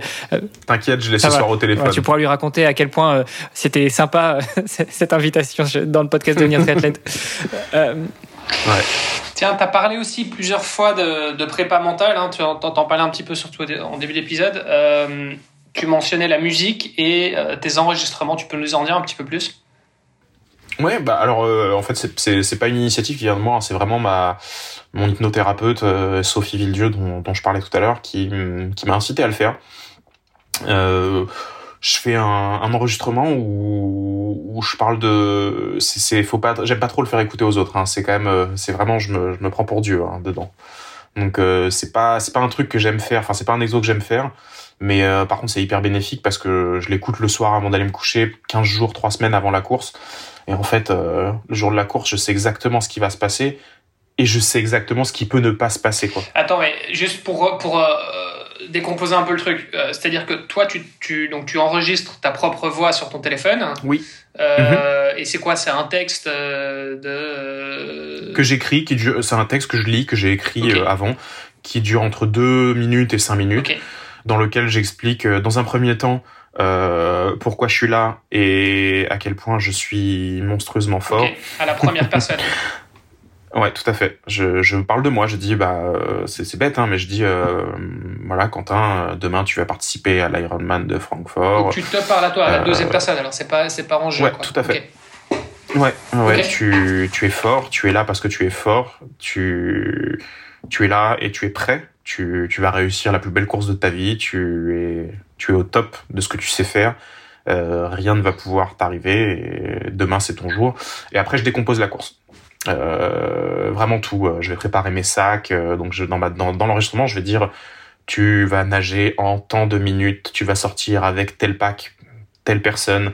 Euh, à la sortie de l'eau, tu vas enlever ton bonnet, tes lunettes et ta combinaison que tu vas mettre dans le sac de transition. Tu vas allumer ton compteur.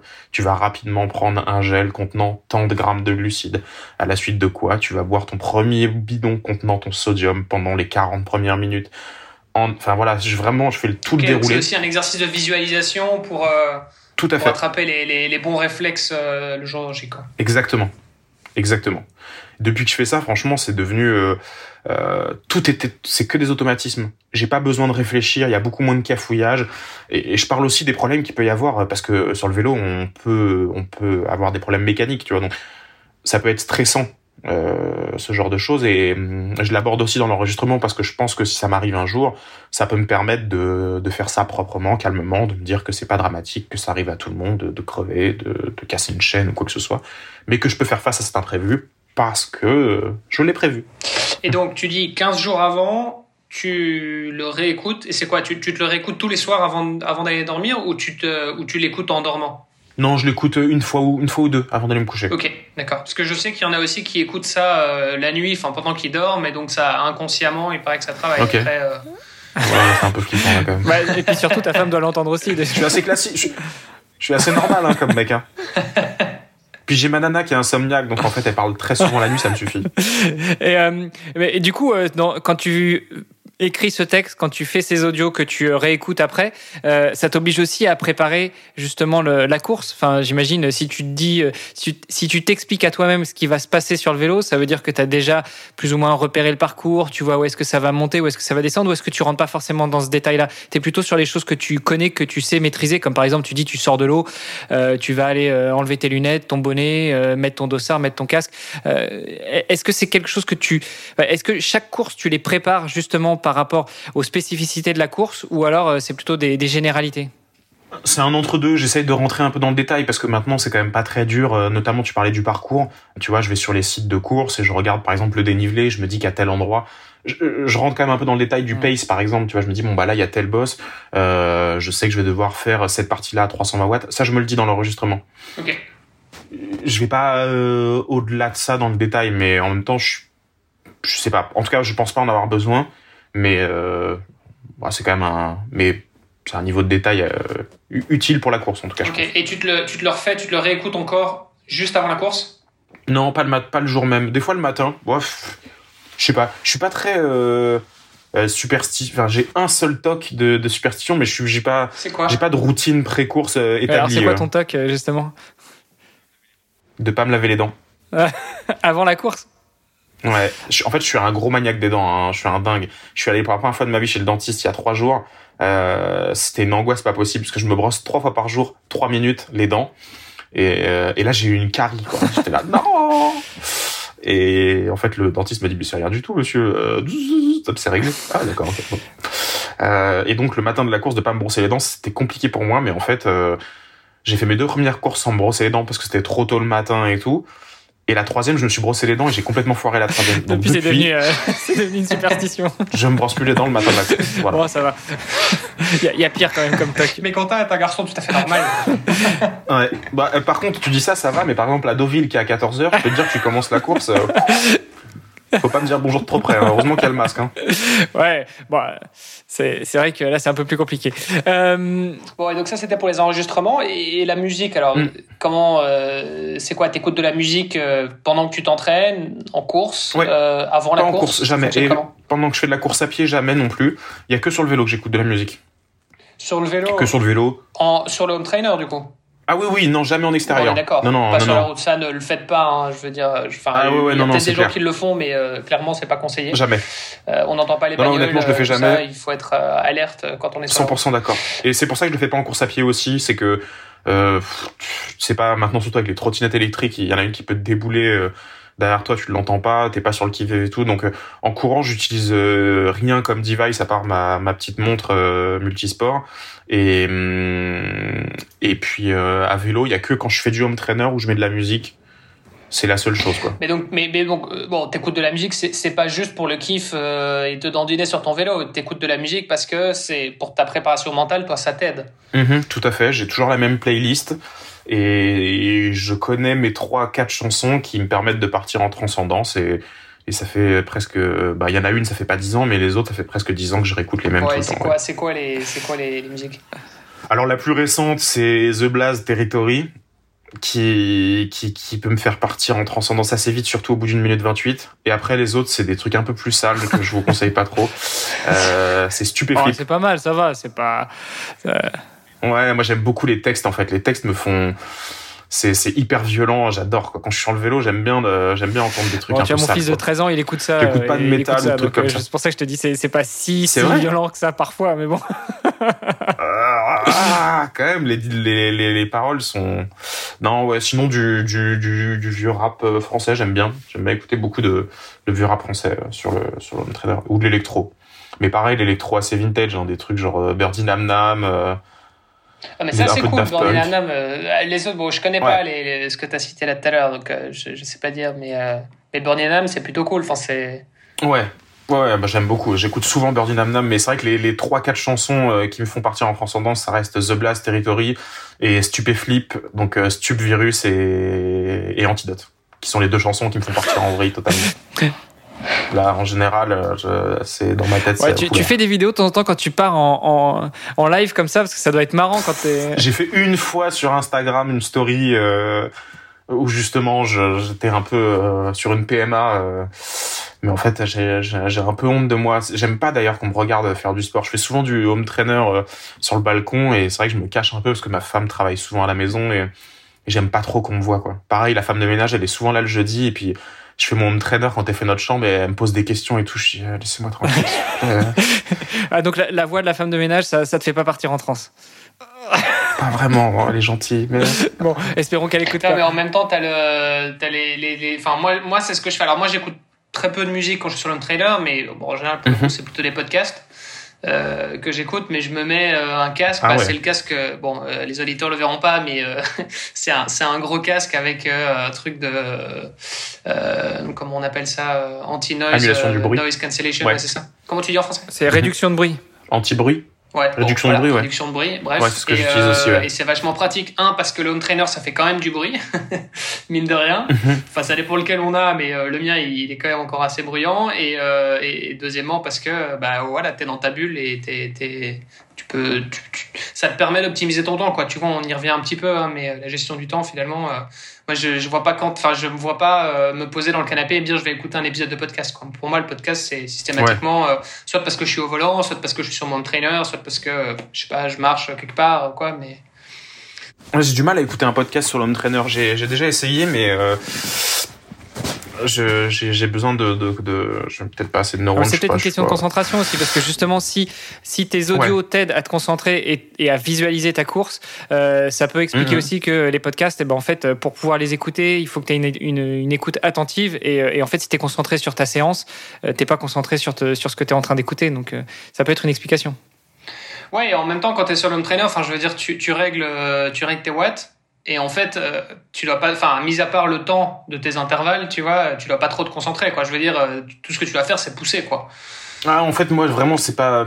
Autant quand je suis sur des allures type euh, Ironman ou Alpha Ironman, ça va je peux me permettre, mais par contre après quand c'est de la PMA ou non, mais là je suis d'accord. Euh, PMA, de toute façon, euh, t'es capable de rien faire. De... Enfin là, euh, voilà, ton cerveau il est, il est, il est complètement off. Je crois qu'on pourrait te parler et tu limite, euh, tu l'information arriverait peut-être pas jusqu'au cerveau, mais mais je veux dire, ça reste quand même rare. Enfin, tu fais, tu fais rarement des exercices en PMA. Euh, non. Non. je fais toutes les... J'en fais au moins, au moins un par semaine, voire deux. Ouais.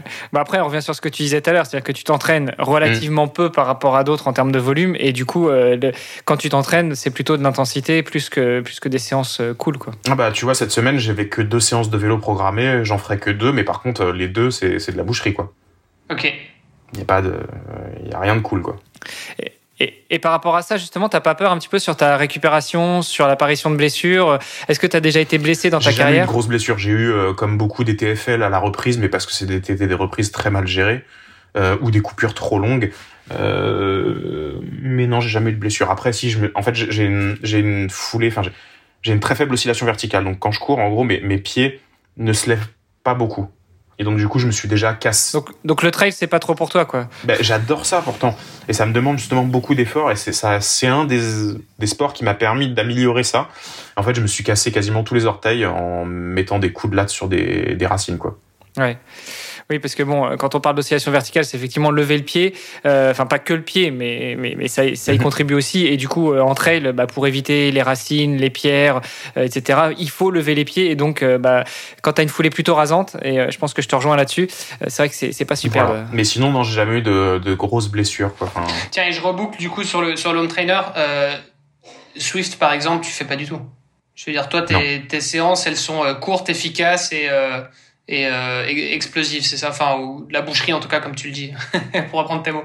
Bon en fait j'utilise pas Zwift, pas forcément, c'est pas forcément de la boucherie, mais c'est juste que j'utilise pas Zwift parce que pour moi, enfin il n'y a pas d'intérêt à part euh, l'intérêt euh, communautaire. Mais si tu veux, j'ai pas besoin d'un écran en fait. Je comprends très bien que les gens puissent l'utiliser, mais moi en fait à partir du moment où ma séance elle est programmée, si tu veux Zwift me sert à rien quoi. J'ai un home trainer connecté parce que j'ai la chance d'être accompagné par Wahoo, donc mais je le mets sans le mode ERG e en fait. C'est-à-dire que c'est quand même moi qui impose les watts, c'est pas le home trainer. Parce que j'aime pas non plus avoir ça, quoi. Euh, moi, je pense qu'on a fait un, bon tour là. On aura presque fait deux heures. C'est, quand même pas mal pour en savoir plus sur toi, bah, Quentin. Après, je crois qu'il faut vivre avec moi au quotidien, sinon. Hein. Non, mais attends, parce que avant, avant de, avant de clôturer ça, moi, je voudrais quand même savoir encore euh, deux choses. Euh, la première, en termes de. Alors, comment est-ce que tu fais pour passer de la boxe à la natation? Parce que tu as dit que tu as, galéré au début euh, en natation. Moi, c'est aussi un, aussi un vrai sujet pour moi. Bon, tu galères toujours. Enfin, euh, écoute, Quentin, sois euh, gentil avec nous. Tu t'es quand même allé à Hawaï trois fois. euh, tu es, triathlète professionnel. Donc, ok, tu galères, mais c'est relatif. Enfin, je veux dire, tu nages comment aujourd'hui et comment tu as fait pour progresser en natation? Alors, en gros, moi, ce que les gros points qui m'ont fait progresser, et vraiment, je, le dis parce que c'est vraiment des trucs qui m'a le plus aidé, c'est faire du stretching haut du corps. Des rotations et vraiment étirer le haut du corps. C'est un truc que je faisais jamais. Et en fait, je, c'est de famille, hein, parce que ma mère est toujours comme ça alors qu'elle fait pas énormément de sport, et mon père également. On est une famille, on est très musculeux. C'est-à-dire que moi, au début, mon, mon, coach me faisait faire de la musculation adaptée à la natation, donc des élastiques, etc. Et en fait, il me faisait faire un mois, je prenais 3 kilos que de masse musculaire et je devenais un haltérophile, quoi. Et en fait, ça bridait mon amplitude. Donc, on a arrêté de faire ça. Je nage trois fois par semaine. Lundi, séance cool. Mardi, jeudi, séance club. Donc, c'est des séances qui font souvent 5000. Euh, le lundi, c'est 3000 avec du travail euh, très spécifique en fonction des cycles. Là, en ce moment, je fais un cycle de bras, ce qui est horrible. C'est-à-dire qu'en fait, je fais euh, des 25 et des 50 avec juste un élastique au pied, sans pull boy, sans rien. Autant te dire que j'ai, je fais une pédicure gratos. Ouais, mais c'est pas que du bras, quoi. Enfin, c'est, du bras et du c'est du, et c'est du, du, du, du, bas du corps. Oui, bah, tu travailles aussi. Euh, bassin, etc. Parce que les jambes sans élastiques, sans pull boy. Euh, Mais tu fais la planche à chaque fois que tu nages. Vraiment, moi, le gros truc qui m'a qui m'a fait progresser, c'est enfin c'est le, le, stretching euh, haut du corps et les rotations. Faire vraiment des, des rotations comme on voit les, les nageurs faire. Je, je, suis en train de le faire là, mais vous le verrez pas sur le podcast du coup. Euh, je vais mettre une claque à quelqu'un à droite. Euh, non, mais c'est ce qu'on voit faire les nageurs euh, avant les compètes euh, quand ils sont à côté des plots. Et ben en fait, il faut en faire un peu tous les jours. Faut que ça rentre dans notre routine, mais pas beaucoup, hein, genre 5 minutes. Et moi, je le fais quand je me brosse les dents. Quand je me brosse les dents, je fais hop une minute d'un côté, une minute de l'autre. Et c'est devenu ma petite routine. Et la troisième minute, tu fais quoi? Tu fais la proprioception? Et, tu sais quoi? Pendant des années, je faisais ça. Sur une demi-sphère, je faisais de la proprio pour euh, en me brossant les dents. je viens de m'acheter euh, justement un, coussin, tu sais, un, coussin à proprioception et euh, je l'ai mis devant la devant le, lavabo pour se brosser les dents et je fais bah ça aussi. Optimisation c'est un truc que je fais pas et, et pourtant c'est mon, mon dada. Je, t'avoue que tu m'as donné une bonne idée là. la proprioception en se brossant les dents, c'est vrai. voilà. J'y ai jamais pensé, mais quand je me brosse les dents, je fais absolument rien d'autre. Donc donc c'est pas mal. Enfin non, c'est pas c'est pas vrai parce que parfois je commence à 9 minutes par jour, 365 ouais, jours par an, mais 9 minutes là, toi Je me lave pas les dents pendant 9 minutes par jour, faut pas exagérer. ouais, d'ailleurs, tu dis ça à ma femme et bah 3 fois 3 minutes. Je lui dis souvent, je fais 3 fois 3 minutes, elle me dit "Mais tu rigoles ou quoi? Attends, quand je me loupe une fois un brossage de dents, ça veut dire que le soir, je me brosse 6 minutes." Elle me dit, mais tu as pas. ouais, t'es vraiment un malade au niveau du brossage de dents, là. Mais, euh, non, en natation, ça, ça m'a vachement aidé. Et puis aussi, euh, croire en sa capacité à progresser c'est bête, mais en fait, la natation, c'est tellement un sport ingrat et qui, qui fait. où il y a tellement de. tellement de concentration, il faut vraiment être concentré, quoi. C'est-à-dire qu'avant, moi, je nageais, je pensais à plein d'autres trucs. Maintenant, je nage, je pense qu'à la nage. Tu comptes même plus les carreaux? Bah, Surtout à la piscine de Meudon, c'est des carreaux comme ça, je peux te dire que. faut avoir fait Polytechnique pour y arriver. Hein. Moi, j'ai un truc, c'est quand je nage, je compte systématiquement mes mouvements de bras. C'est impossible que je nage sans compter mes mouvements de bras. Je veux dire, euh, que ce soit en piscine, que ce soit en, eau libre ou autre, euh, c'est mon pacer en fait. C'est mon ouais, bah, Il y a plein de gens qui font ça. C'est comme ça d'ailleurs. Le tempo trainer, euh, pas mal de gens l'utilisent pour ça, hein, pour la cadence. Euh, c'est moi, ça fait partie des trucs aussi qui m'a beaucoup aidé. Où c'était un programme qu'avait fait mon coach. Il appelait ça le X x 50, où on devait faire la séance. En fait, elle s'appelait vraiment X x 50. C'était un cycle de quasiment trois mois où en fait on pouvait sortir de l'eau très bien au bout de 150 mètres comme au bout de 3500. Et donc en gros, on faisait des 50. Il fallait réduire son nombre de coups de bras, euh, je sais plus, tous les 10 fois 50, mais sans faire moins d'une seconde plus lente. Du coup, le jour où t'étais sec, euh, euh t'arrivais dans l'eau, tu faisais euh, 10 fois 50 et puis tu pouvais sortir quoi. Parce que bah tu faisais euh, deux secondes de plus et c'était mort. Ça, ça m'a beaucoup aidé à passer le, le grand plateau entre guillemets. Voilà. C'est vrai que c'est pas mal pour travailler euh, le, le mouvement bras, l'amplitude et puis l'aspect mental aussi parce qu'effectivement, tu te dis bon bah voilà. Il il faut que, il faut que j'arrive euh, à, tenir ce rythme-là. Euh, si j'en fais 500, bah, j'ai fini pour aujourd'hui. Sinon, ça va aller jusqu'à 5000. Ça fait travailler la tête.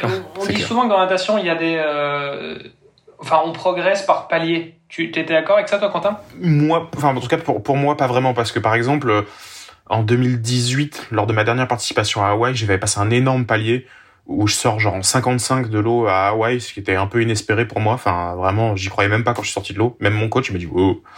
Et euh, il y avait encore tous les vélos dans le parc. Sauf bah, les pros. Franchement, ouais, c'était ça, c'était dingue.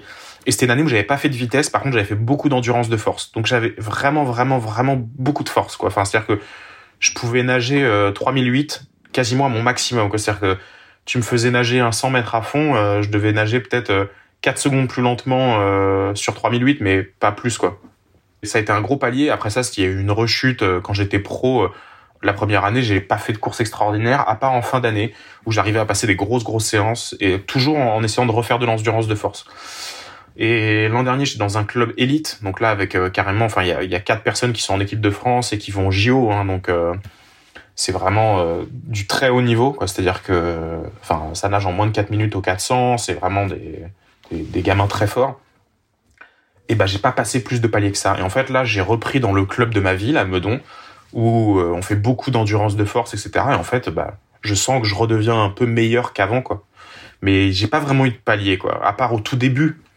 Mais euh, en fait, j'ai l'impression que je suis un peu à un palier depuis 2-3 ans en natation, quoi. Ouais, mais c'est ça. Mais quand je veux dire qu'on progresse par palier, c'est ça. C'est que t'arrives à ton palier et en fait, tu peux stagner pendant très longtemps. Et puis, euh, et, potentiellement, ah il y a un jour où, je sais pas, il va y avoir un déclic. Et, et là, ça va te faire passer à quelque chose, tu vois, à un ouais, nouveau palier, quoi. c'est un peu dans, dans ce sens-là. Et euh, je sais que, enfin, moi personnellement, c'est quelque chose que j'ai toujours, euh, j'ai toujours senti. Je, je crois que j'ai commencé le triathlon. Et mon tout premier triathlon que j'ai fait, c'était un, distance olympique bah pour moi, ça a été un palier, tu vois. Euh, je, je, je, me disais, moi, j'appréhendais à mort la natation. Je me suis dit, putain, 1500 mètres, ça va être, ça va être chaud. Euh, et en fait, je suis sorti de l'eau. Bon, j'ai pas fait un, bon temps ou quoi que ce soit, parce que j'étais un, un, très mauvais nageur. Mais bon, je suis sorti de l'eau et je me suis dit, bah, en fait, euh, ça se fait. Et, euh, et en fait, j'ai mieux nagé qu'en piscine, quoi alors que les conditions étaient pas bonnes et voilà et moi vraiment enfin psychologiquement aussi ça a été un palier donc je pense qu'il y a aussi euh, il y a aussi de ça tu vois il y a, il y a un côté un peu psychologique de, qui fait que justement on progresse par palier et pas juste euh, de manière linéaire comme on pourrait le retrouver euh, à pied ou, à vélo quoi c'est clair c'est vrai, ouais, ouais. Bon, ça c'était. du coup, je te dis que j'avais encore deux questions avant de te lâcher. Ouais.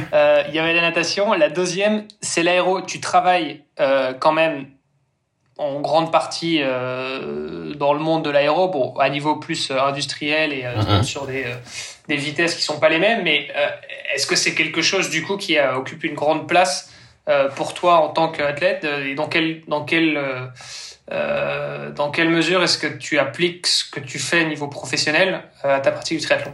Alors oui, mais je vais pas en faire une obsession. Hein. Donc par exemple, j'ai mon équipementier textile qui me fournit une trifonction, je vais pas aller chercher la trifonction qui va me faire gagner 0,5 watts, tu vois. Évidemment, je prends quelque chose de très près du corps, etc. Donc oui, je, je, fais attention à ça, je fais attention à mon positionnement sur le vélo. Donc pour essayer d'avoir quelque chose d'assez équilibré, d'être à la fois confort et en même temps aéro. Donc j'ai des prolongateurs euh, moulés. Là, j'en fais faire avec une autre marque, tu vois.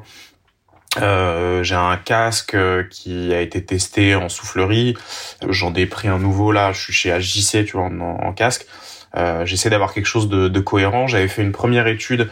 Euh, bah, la toute première, c'était en soufflerie chez Mavic, mais il y a des années. Et après, j'en ai fait une sur piste parce que je trouve que c'est beaucoup plus représentatif de l'effort. Parce qu'on fait des runs euh, de quelques minutes au seuil, donc il y a, y a la fatigue musculaire qui rentre en, en jeu. Et donc, du coup, l'oscillation, puisque le, le vélo est, est, est, pas stable. Alors qu'en soufflerie, ce que j'aime pas trop, c'est qu'en fait, on, on pédale dans la choucroute. Bah, c'est très théorique. Ouais, c'est très théorique, mais en fait, euh, c'est très bien pour valider euh, ton équipement par contre, pour valider ta position, je trouve pas ça très très bien.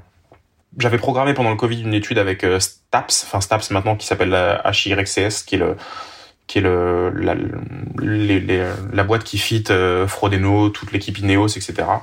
C'est quelque chose que je dois faire. On a toujours repoussé, mais bon, j'avais pris rendez-vous avec eux, donc euh, je pense que je vais le faire cette année si je peux. C'est en Allemagne, et donc là c'est sur piste, hein, donc on, on optimise vraiment la position, l'équipement. Hein, donc on fait des tests de casque. Là par exemple, ça va être L'idée, ça va être d'essayer le de voir la différence entre les deux casques de la gamme JC que j'utilise. Il y en a un qui euh, qui est sans aération. Je veux voir la différence qu'il y a avec celui avec aération. Euh, et s'il y a très peu de différence, je prendrai celui avec aération parce que je trouve que le, le confort apporté par, euh, par la circulation de l'air au niveau de la tête est, est, très important. Et puis pareil pour les chaussures. Donc euh, je vais tester différents profils de chaussures, voir euh, euh, parce qu'il y a une paire dans laquelle je suis très confort, mais euh, qui a des gros boas dessus, donc je, enfin des systèmes qui permettent de, de fermer et mhm. d'ouvrir les chaussures. Euh, donc je voudrais voir si le gain est plus important ou pas. Euh, voilà, ça permet de tester plein de petites choses comme ça, les bidons, euh, même les marques de bidons, voilà. Oh bah tu, donc tu testes quand même pas mal finalement. Un petit peu, mais si tu veux maintenant c'est quand même c'est tellement, enfin ça me prend pas beaucoup de temps et c'est ça me prend pas la tête en gros quoi. Je je le fais, mais c'est c'est c'est parce que ça me plaît quoi. Donc c'est pas une contrainte pour moi, c'est vraiment cool mm. de le faire. J'adore. Ouais, et puis bon, pour quelqu'un qui bosse dans l'aéro et qui qui a un gros kiff aussi pour les vélos, euh, je peux comprendre que. Ouais, voilà. Que ça fasse partie de ton de, de, Du coup, j'ai pas l'impression que ça me prend ni du temps ni. Ouais, c'est ça. Et du coup, c'est ouais, j'ai pas l'impression que ça me prenne du temps ou ou j'ai pas l'impression d'y consacrer beaucoup de temps en tout cas, mais en vrai quand même un peu quoi. Quand tu dis que tu fais tes tests sur piste, c'est-à-dire, mhm. ça, se passe comment? Alors en gros, tu as un capteur qui est positionné dans le dos, c'est une petite antenne Bluetooth euh, qui communique avec ton capteur de puissance, ta ceinture cardio. Autour de la piste, qui est un vélodrome hein, classique, euh, on... enfin, c'est une équipe d'ingénieurs qui positionne différents capteurs. 3, 4, 5 capteurs. Et en gros, euh, tu fais des runs à, à, des, à, à une allure précise. Et l'idée, c'est de les faire à allure course ou, ou un peu plus élevée, justement, pour simuler la fatigue. Et euh, du coup, bah, on, on, ça permet de déterminer un, un CX relatif, donc euh, enfin un coefficient de pénétration dans l'air relatif. Voilà. Ok, donc en gros, tu compares, euh, enfin, tu mets, tu mets un casque, tu fais, tu fais tes tours, je sais pas combien, c'est combien de tours en général que vous faites? Bah, c'est des runs de, je sais plus, entre 2 et 5 minutes, je crois. Ok. c'est assez court, hein, mais t'en fais, t'en fais 10-12 dans la journée, quoi. Ok. Et à chaque fois, tu changes, euh, tu changes certaines. euh, enfin, à chaque Ouais, tu fois, changes un petit j'imagine truc. un seul, euh, une seule composante. euh, Ouais, l'idée c'est de, tout évidemment. noter, de changer, de valider. euh, euh, après, moi honnêtement, je, je comme j'ai des, des, des sponsors pour euh, quasiment chacun de mes, mes accessoires, enfin que ce soit les, les roues, le casque, euh, le vélo, euh, je vais pas, hum, enfin je vais pas scier d'autres marques quoi. Je vais rester. euh, par contre, on peut faire évoluer la position quoi. Tu vois, par exemple. La première fois que j'ai fait un test euh, aéro, euh, c'était à Rambouillet avec euh, une boîte qui s'appelait Aéro Optimum. non, Air Optimum, eux, ils font de la soufflerie. Euh, moi, c'était une boîte qui était euh, qui était en Angleterre, donc l'ingénieur était venu d'Angleterre, ils étaient deux. Ah, D'accord. Ok. Et je m'en souviens, il m'avait fait écarter les coudes. Et du coup, moi, je lui ai dit, mais il va y avoir vachement plus de surface à l'air et tout. Il me dit non, parce que tu vas laisser beaucoup plus d'espace entre tes omoplates, et donc ta tête et donc la forme de ton casque vont bien mieux rentrer entre tes omoplates, et donc tu seras plus aéro. Et en fait, on, on s'en est rendu compte que ouais, Je suis, je suis en train en de écartant mes le- coudes. je suis en train Bah, quand t'écartes les le coudes, en fait, comme je suis assez large de d'épaules, quand on a écarté mes coudes, bah, ma tête est bien mieux rentrée, si tu veux, comme ça. Et donc, du coup, j'ai j'ai pu être plus bas. Ouais, ouais, c'est marrant. Et, et paradoxalement, en plus de ça, on a augmenté mon, mon stack, donc euh, le, le- la hauteur de mes prolongateurs. Oui, mais ça aussi, Et on a, un- on a augmenté mon reach. Ça aussi, il y, a une, il y a- il y a une grosse tendance en, en ce moment de, monter les, les prolongateurs de plus Ouais, en ouais, plus. c'est. Il y a, euh, euh, enfin, il y a encore débat là-dessus, ou bien c'est, euh, il y a un espèce de, de consensus. euh, Ouais, je pense que ça dépend vraiment de- des profils, quoi. Les mecs qui sont vraiment, t'as des mecs qui ont des hyperlaxités du bassin, qui eux, par exemple, peuvent se permettre d'avoir des, hum, des stacks très très bas euh, et des reach très longs, donc un, un vélo très allongé, on va dire entre guillemets. Par contre, les mecs comme moi qui ont pas du tout euh, de souplesse, euh, là pour le coup, euh, il faut qu'on soit assez haut. Et, par contre, pour le coup, tu peux viser sur un très long reach pour mettre la tête assez bas, quoi. Moi, pour le coup, enfin, toutes les nouvelles positions qu'on voit avec des stacks très hauts et des reach très longs, euh, c'est pas du tout conventionnel. C'est-à-dire avec, euh, ce qu'on ce qu'on avait à l'époque, euh, c'est-à-dire euh, 90 degrés euh, d'angle entre le buste et l'avant-bras et le et le biceps et euh, 90 entre le biceps et l'avant-bras, quoi.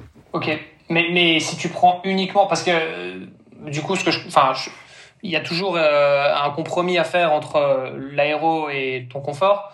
Euh, si tu regardes uniquement l'aéro, le fait d'avoir tes prolongateurs plus bas, c'est pas plus, c'est pas plus performant? Alors, moi, sur les tests que j'ai faits, sur moi, non. Ok, d'accord.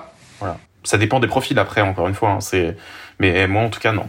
Et, et on reboucle un peu sur ce qu'on disait avec, euh, avec euh, Aeroptimum, justement, c'est que euh, l'aéro, enfin la, la théorie en soufflerie, c'est bien, mais euh, la réalité, c'est qu'il faut voir aussi par rapport au profil euh, du cycliste et par rapport au confort aussi euh, dans Tout un fait, second ouais. temps, parce qu'on peut être super optimisé et puis euh, au, bout de, au bout de 90 bornes sur le vélo, euh, t'as le dos flingué, euh, t'as plus de jambes, Ben enfin, oui, ça non, sert à rien d'être super optimisé monde, si t'avances plus. Tout le monde est dingue de la position. Un mec qui a une position de dingue, c'est Castroviero, là, de- qui est dans l'équipe Ineos, qui est hum, champion d'Espagne de CLM. Il a une position de malade. Mais par contre, lui, il fait quoi? Il- Les plus gros CLM, c'est combien? C'est 30, 40 bornes maxi. Nous, on fait 180 km. Ah ouais, Et surtout, non, après, on court derrière. Bah, c'est pour ça qu'il y a des vélos de contre la montre et il y a des vélos de triathlon en fait. euh. Oui, oui, voilà. Bah après, l'un peut, enfin, ils peuvent s'adapter les deux, mais c'est vrai que la position n'est pour moi pas la même. Non, on est Enfin, en tout cas, j'aurais pas la même position si je faisais des CLM que si je faisais du triathlon. C'est clair. Sans compter l'hydratation, etc. Quoi. Ouais, puis même en termes de, respiration, c'est-à-dire que euh, la compression de la cage thoracique sur euh, 180 km, euh, du coup, t'as as quand même une dérive cardio qui se fait, quoi. Si t'es trop comprimé, trop compact. Moi, par exemple, euh, sur des allures comme allure Ironman, quand j'étais très compact, j'avais une toute petite dérive cardio, mais qui sur euh, une heure ou deux heures d'home trainer n'est pas très significative. En revanche, sur 4-5 heures d'effort, bah, c'est important. Ouais, et ça, c'est Ouais. quand même quelque chose parce que, enfin, je veux dire, tu t'entraînes euh, une grande partie du temps euh, sur home trainer. Euh, T'as quand même besoin de sortir en extérieur, enfin, pour, euh, pour être à l'aise aussi sur ton vélo et, et, enfin, je veux dire, t'as pas les mêmes sensations quand même. Oui, oui, mais en vrai, pas, pas, pas beaucoup. Hein. Euh, j'ai fait plein de courses où j'ai fait zéro sortie en extérieur. Hein. Ah oui? Et ça a jamais Ouais, été un problème pour toi? Non, parce que je suis toujours en position sur mon entraîneur. À l'échauffe, toutes les séances, à part les séances de PMA euh, et les séances de ce qu'on appelle de, de HIT, là où on fait des, des, des intervalles de 10 secondes. Mhm. de sprint quoi. Là non pour le coup, mais sinon je suis tout le temps en position aéro. Et ton, ton sur ton trainer, c'est ton même vélo de d'extérieur que tu mets? C'est un seul et même vélo? Oui. Ouais. Ok. Je suis pas je suis pas assez fort pour avoir deux vélos un de compète et un pour l'homme trainer. Non, mais tu sais, ça pourrait, être, ça pourrait être le vieux vélo en, alu, euh, tu vois. Euh. Non, ouais, ouais, ouais, ouais. Mais non, non, en vrai, je, je le fais pas parce que, par exemple, quand tu fais du travail de force, notamment sur des courses comme Cozumel, ça m'a énormément servi de travailler en position. Bah oui, bien sûr. Euh, et faire du travail de force à, faible cadence. Ouais, tout à fait. Tu t'habitues à la position aussi, quoi. Exactement. Donc en fait, t'es sur, t'es en, es en... Bah, j'imagine que c'est un peu le contre la montre pour le coup. Tout à fait, ouais, ouais, tout à fait, c'est un peu contre-la-montre. Euh, donc tu fais du contre-la-montre, enfin toute l'année, quoi. Tu, tu, tu toute l'année, toute l'année, je suis sur mon vélo contre-la-montre, à part, euh, ouais, ouais, non. Quand, de temps en temps, l'hiver, sur des semaines souples, euh, sur des semaines de récup, d'assimilation, je vais prendre mon, vélo de gravel euh, pour aller en forêt, ou je vais prendre mon vélo de route pour faire une sortie extérieure. Mais sinon, dès que j'ai une séance calibrée, c'est le vélo d'homme trainer, quoi. Okay. Le vélo de triathlon. Ouais, ok, d'accord. Ok. Bon, tu fais quand même un peu de gravel pour t'amuser de temps en temps, c'est bien. c'est important. Grave, ouais, bah justement, là, l'été prochain, j'ai prévu un petit voyage euh, avec mon avec mon fils. Ah, génial. Ouais, je vais le mettre dans une petite euh, une petite carriole derrière et puis on va partir euh, trois jours tous les deux en vélo. Excellent, avec les tentes. ouais, avec une tente. génial. De... Ouais. Il a quel âge? Voilà. Deux ans. Ah, super. Génial. Bah, ça, ça, ça, ça, doit être un, ça va être un beau voyage, ça. Ouais, ouais, ouais, ouais je pense que ça va être cool. Enfin, on verra. J'aime bien le, le côté gravel, justement. De, ça fait pas longtemps que, que je m'y suis mis et je m'y suis mis un peu sous l'impulsion d'un de, de, mes partenaires principaux qui est, qui est Mohawk. Et, euh, en fait, j'aime bien cette sensation de, c'est pas liberté, mais c'est liberté dans les, euh, dans les valeurs, en fait. Dans les val moi, je suis vraiment, je suis trop dans les chiffres. Je, tu vois, j'ai un capteur de puissance en course à pied, j'ai le cardio, je les mets tout le temps, tout, tout le temps, tout le temps. Et euh, ça me permet d'être, j'ai un sentiment de liberté. Ouais, tu déconnectes quoi. C'est, c'est, ouais, je déconnecte si vachement. te balader euh, en mode cool euh, dans les bois à pied quoi. Exactement. Juste après notre enregistrement, là, je vais faire un trail en forêt et ça fait partie de mes entraînements préférés parce que bah c'est vraiment très très cool. Il y a, je regarde pas l'allure, je vais juste courir et je déconnecte. Ça me fait vraiment beaucoup de bien. Ça, j'adore cet entraînement. Trop bien. Bah écoute, si le, si le gravel te plaît, il faudra, que tu viennes. Euh, on, on, organise euh, la Gravel Cup, euh, qui sont des événements de, de 300 km. Il y en aura plusieurs dans l'année. C'est trop bien, mais ça veut dire que je me replonge dans les chiffres là. ouais, bah, 300 km, ça, ça dépend. Hein. Tu peux le faire en mode, en mode cool. Hein. L'idée, c'est pas c'est voilà c'est chacun le fait un peu à son rythme quoi tu vois mais bon c'est c'est quand même des événements en autonomie on a, euh. on, a des dossards ou pas? Euh, ouais on a un dossard autour de nous? ouais t'as ah. une, une trace bah, GPS alors il n'y a pas de cool. Bah, t'as une trace GPS donc effectivement on, on connaît ton temps après, euh, voilà, c'est, enfin, l'idée c'est euh, c'est plus de faire un événement euh, convivial. Après, ceux qui veulent le faire à la perf, ils le font à la perf, évidemment, tu vois. Après, je pense que 300 km pour la plupart des gens, c'est quand même déjà le fait de terminer 300 km de gravel, c'est déjà pas mal. Donc, mhm. voilà. Après, on sait très bien qu'il y en a quelques-uns qui vont se tirer un peu la bourre, donc donc ouais, il y en aura. Trop bien, on fait ça quand Bah écoute, il y a. Euh, alors, faut voir quand est-ce qu'on sort l'épisode, mais euh, en gros, euh, le premier, la première course aura lieu fin mars 2022 sur la côte d'Opale, du côté de. Enfin, départ de Lille, on passe dans par les monts des Flandres, on, arrive à. sur la côte d'Opale, et puis on, retourne à Lille, quoi. C'est une boucle. et la deuxième édition aura lieu mi-mai dans le Pajottenland, donc dans, en Flandre, en Belgique dans, dans l'ouest de Bruxelles, côté du mur de Gramont et tout ça. Euh, peut-être des gens entendu parler de, de, de, ces endroits un peu iconiques pour, pour les cyclistes. Donc voilà, c'est les, bah, si je peux, j'en serai. Cool. Bon, bah top, on se verra. Bah, pour te forcer à y aller en mode, en mode pépère, tu prends la carriole et le petit dedans et puis tu vas ah, voir. génial. Ouais, je sais pas, je sais pas faut, faut, faut, voir si lui est chaud quand même parce que c'est peut-être peut moins fun, ouais, c'est peut-être moins fun pas pour sûr, le, Pas sûr, sûr, c'est vrai, c'est vrai.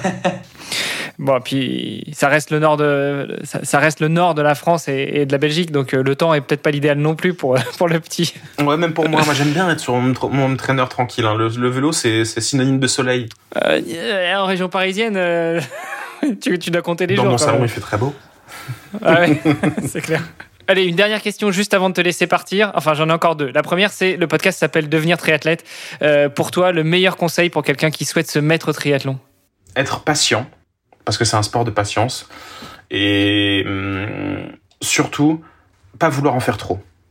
C'est important de, prendre le temps, de ne pas vouloir tout de suite euh, faire euh, quatre sports euh, trois fois par semaine. voilà. Tu veux dire de, de, de, débarquer chez son futur coach et de lui dire je veux partir à Hawaï, c'est ça? Euh, Non, parce que tu peux lui dire ça, mais par exemple, moi je dis toujours on progresse, même en s'entraînant 5 heures par semaine, on progresse. Simplement, la progression est plus lente. Et tu vois, moi je trouve que c'est un truc que j'ai bien fait en tout cas, c'est que j'ai jamais été dégoûté du triathlon quoi.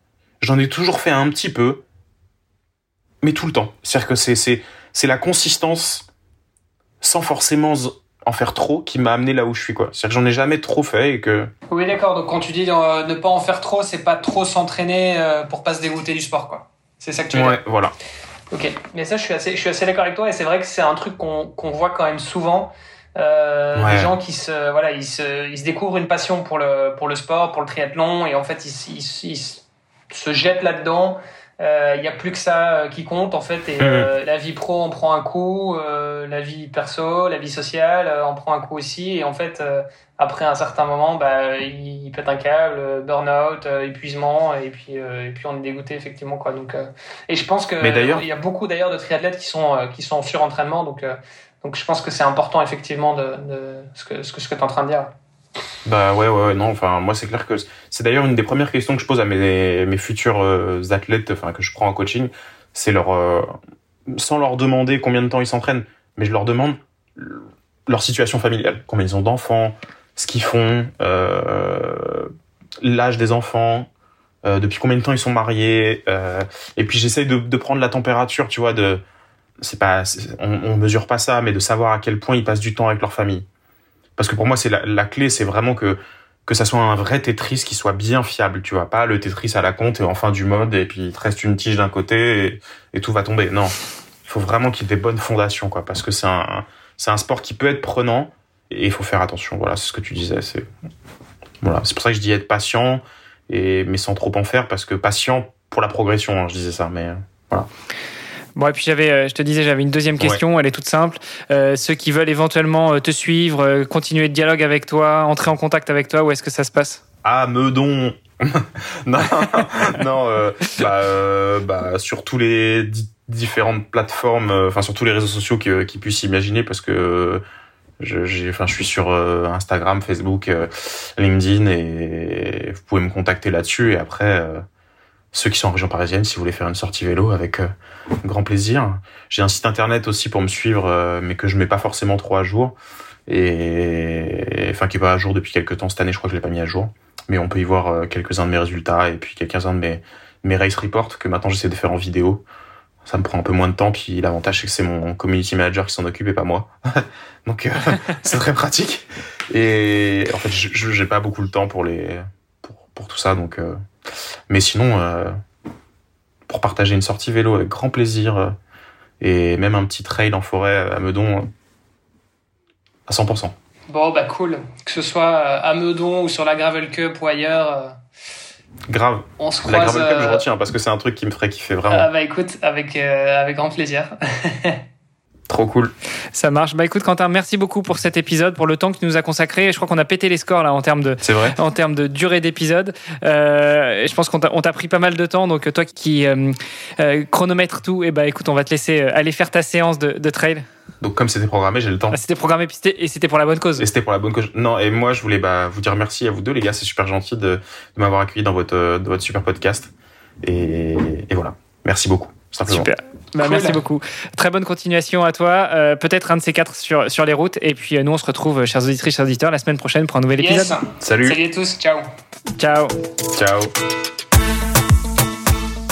Merci d'avoir écouté cet épisode jusqu'au bout. N'oubliez pas de rejoindre notre groupe Facebook pour discuter avec les invités, commenter et poser vos questions.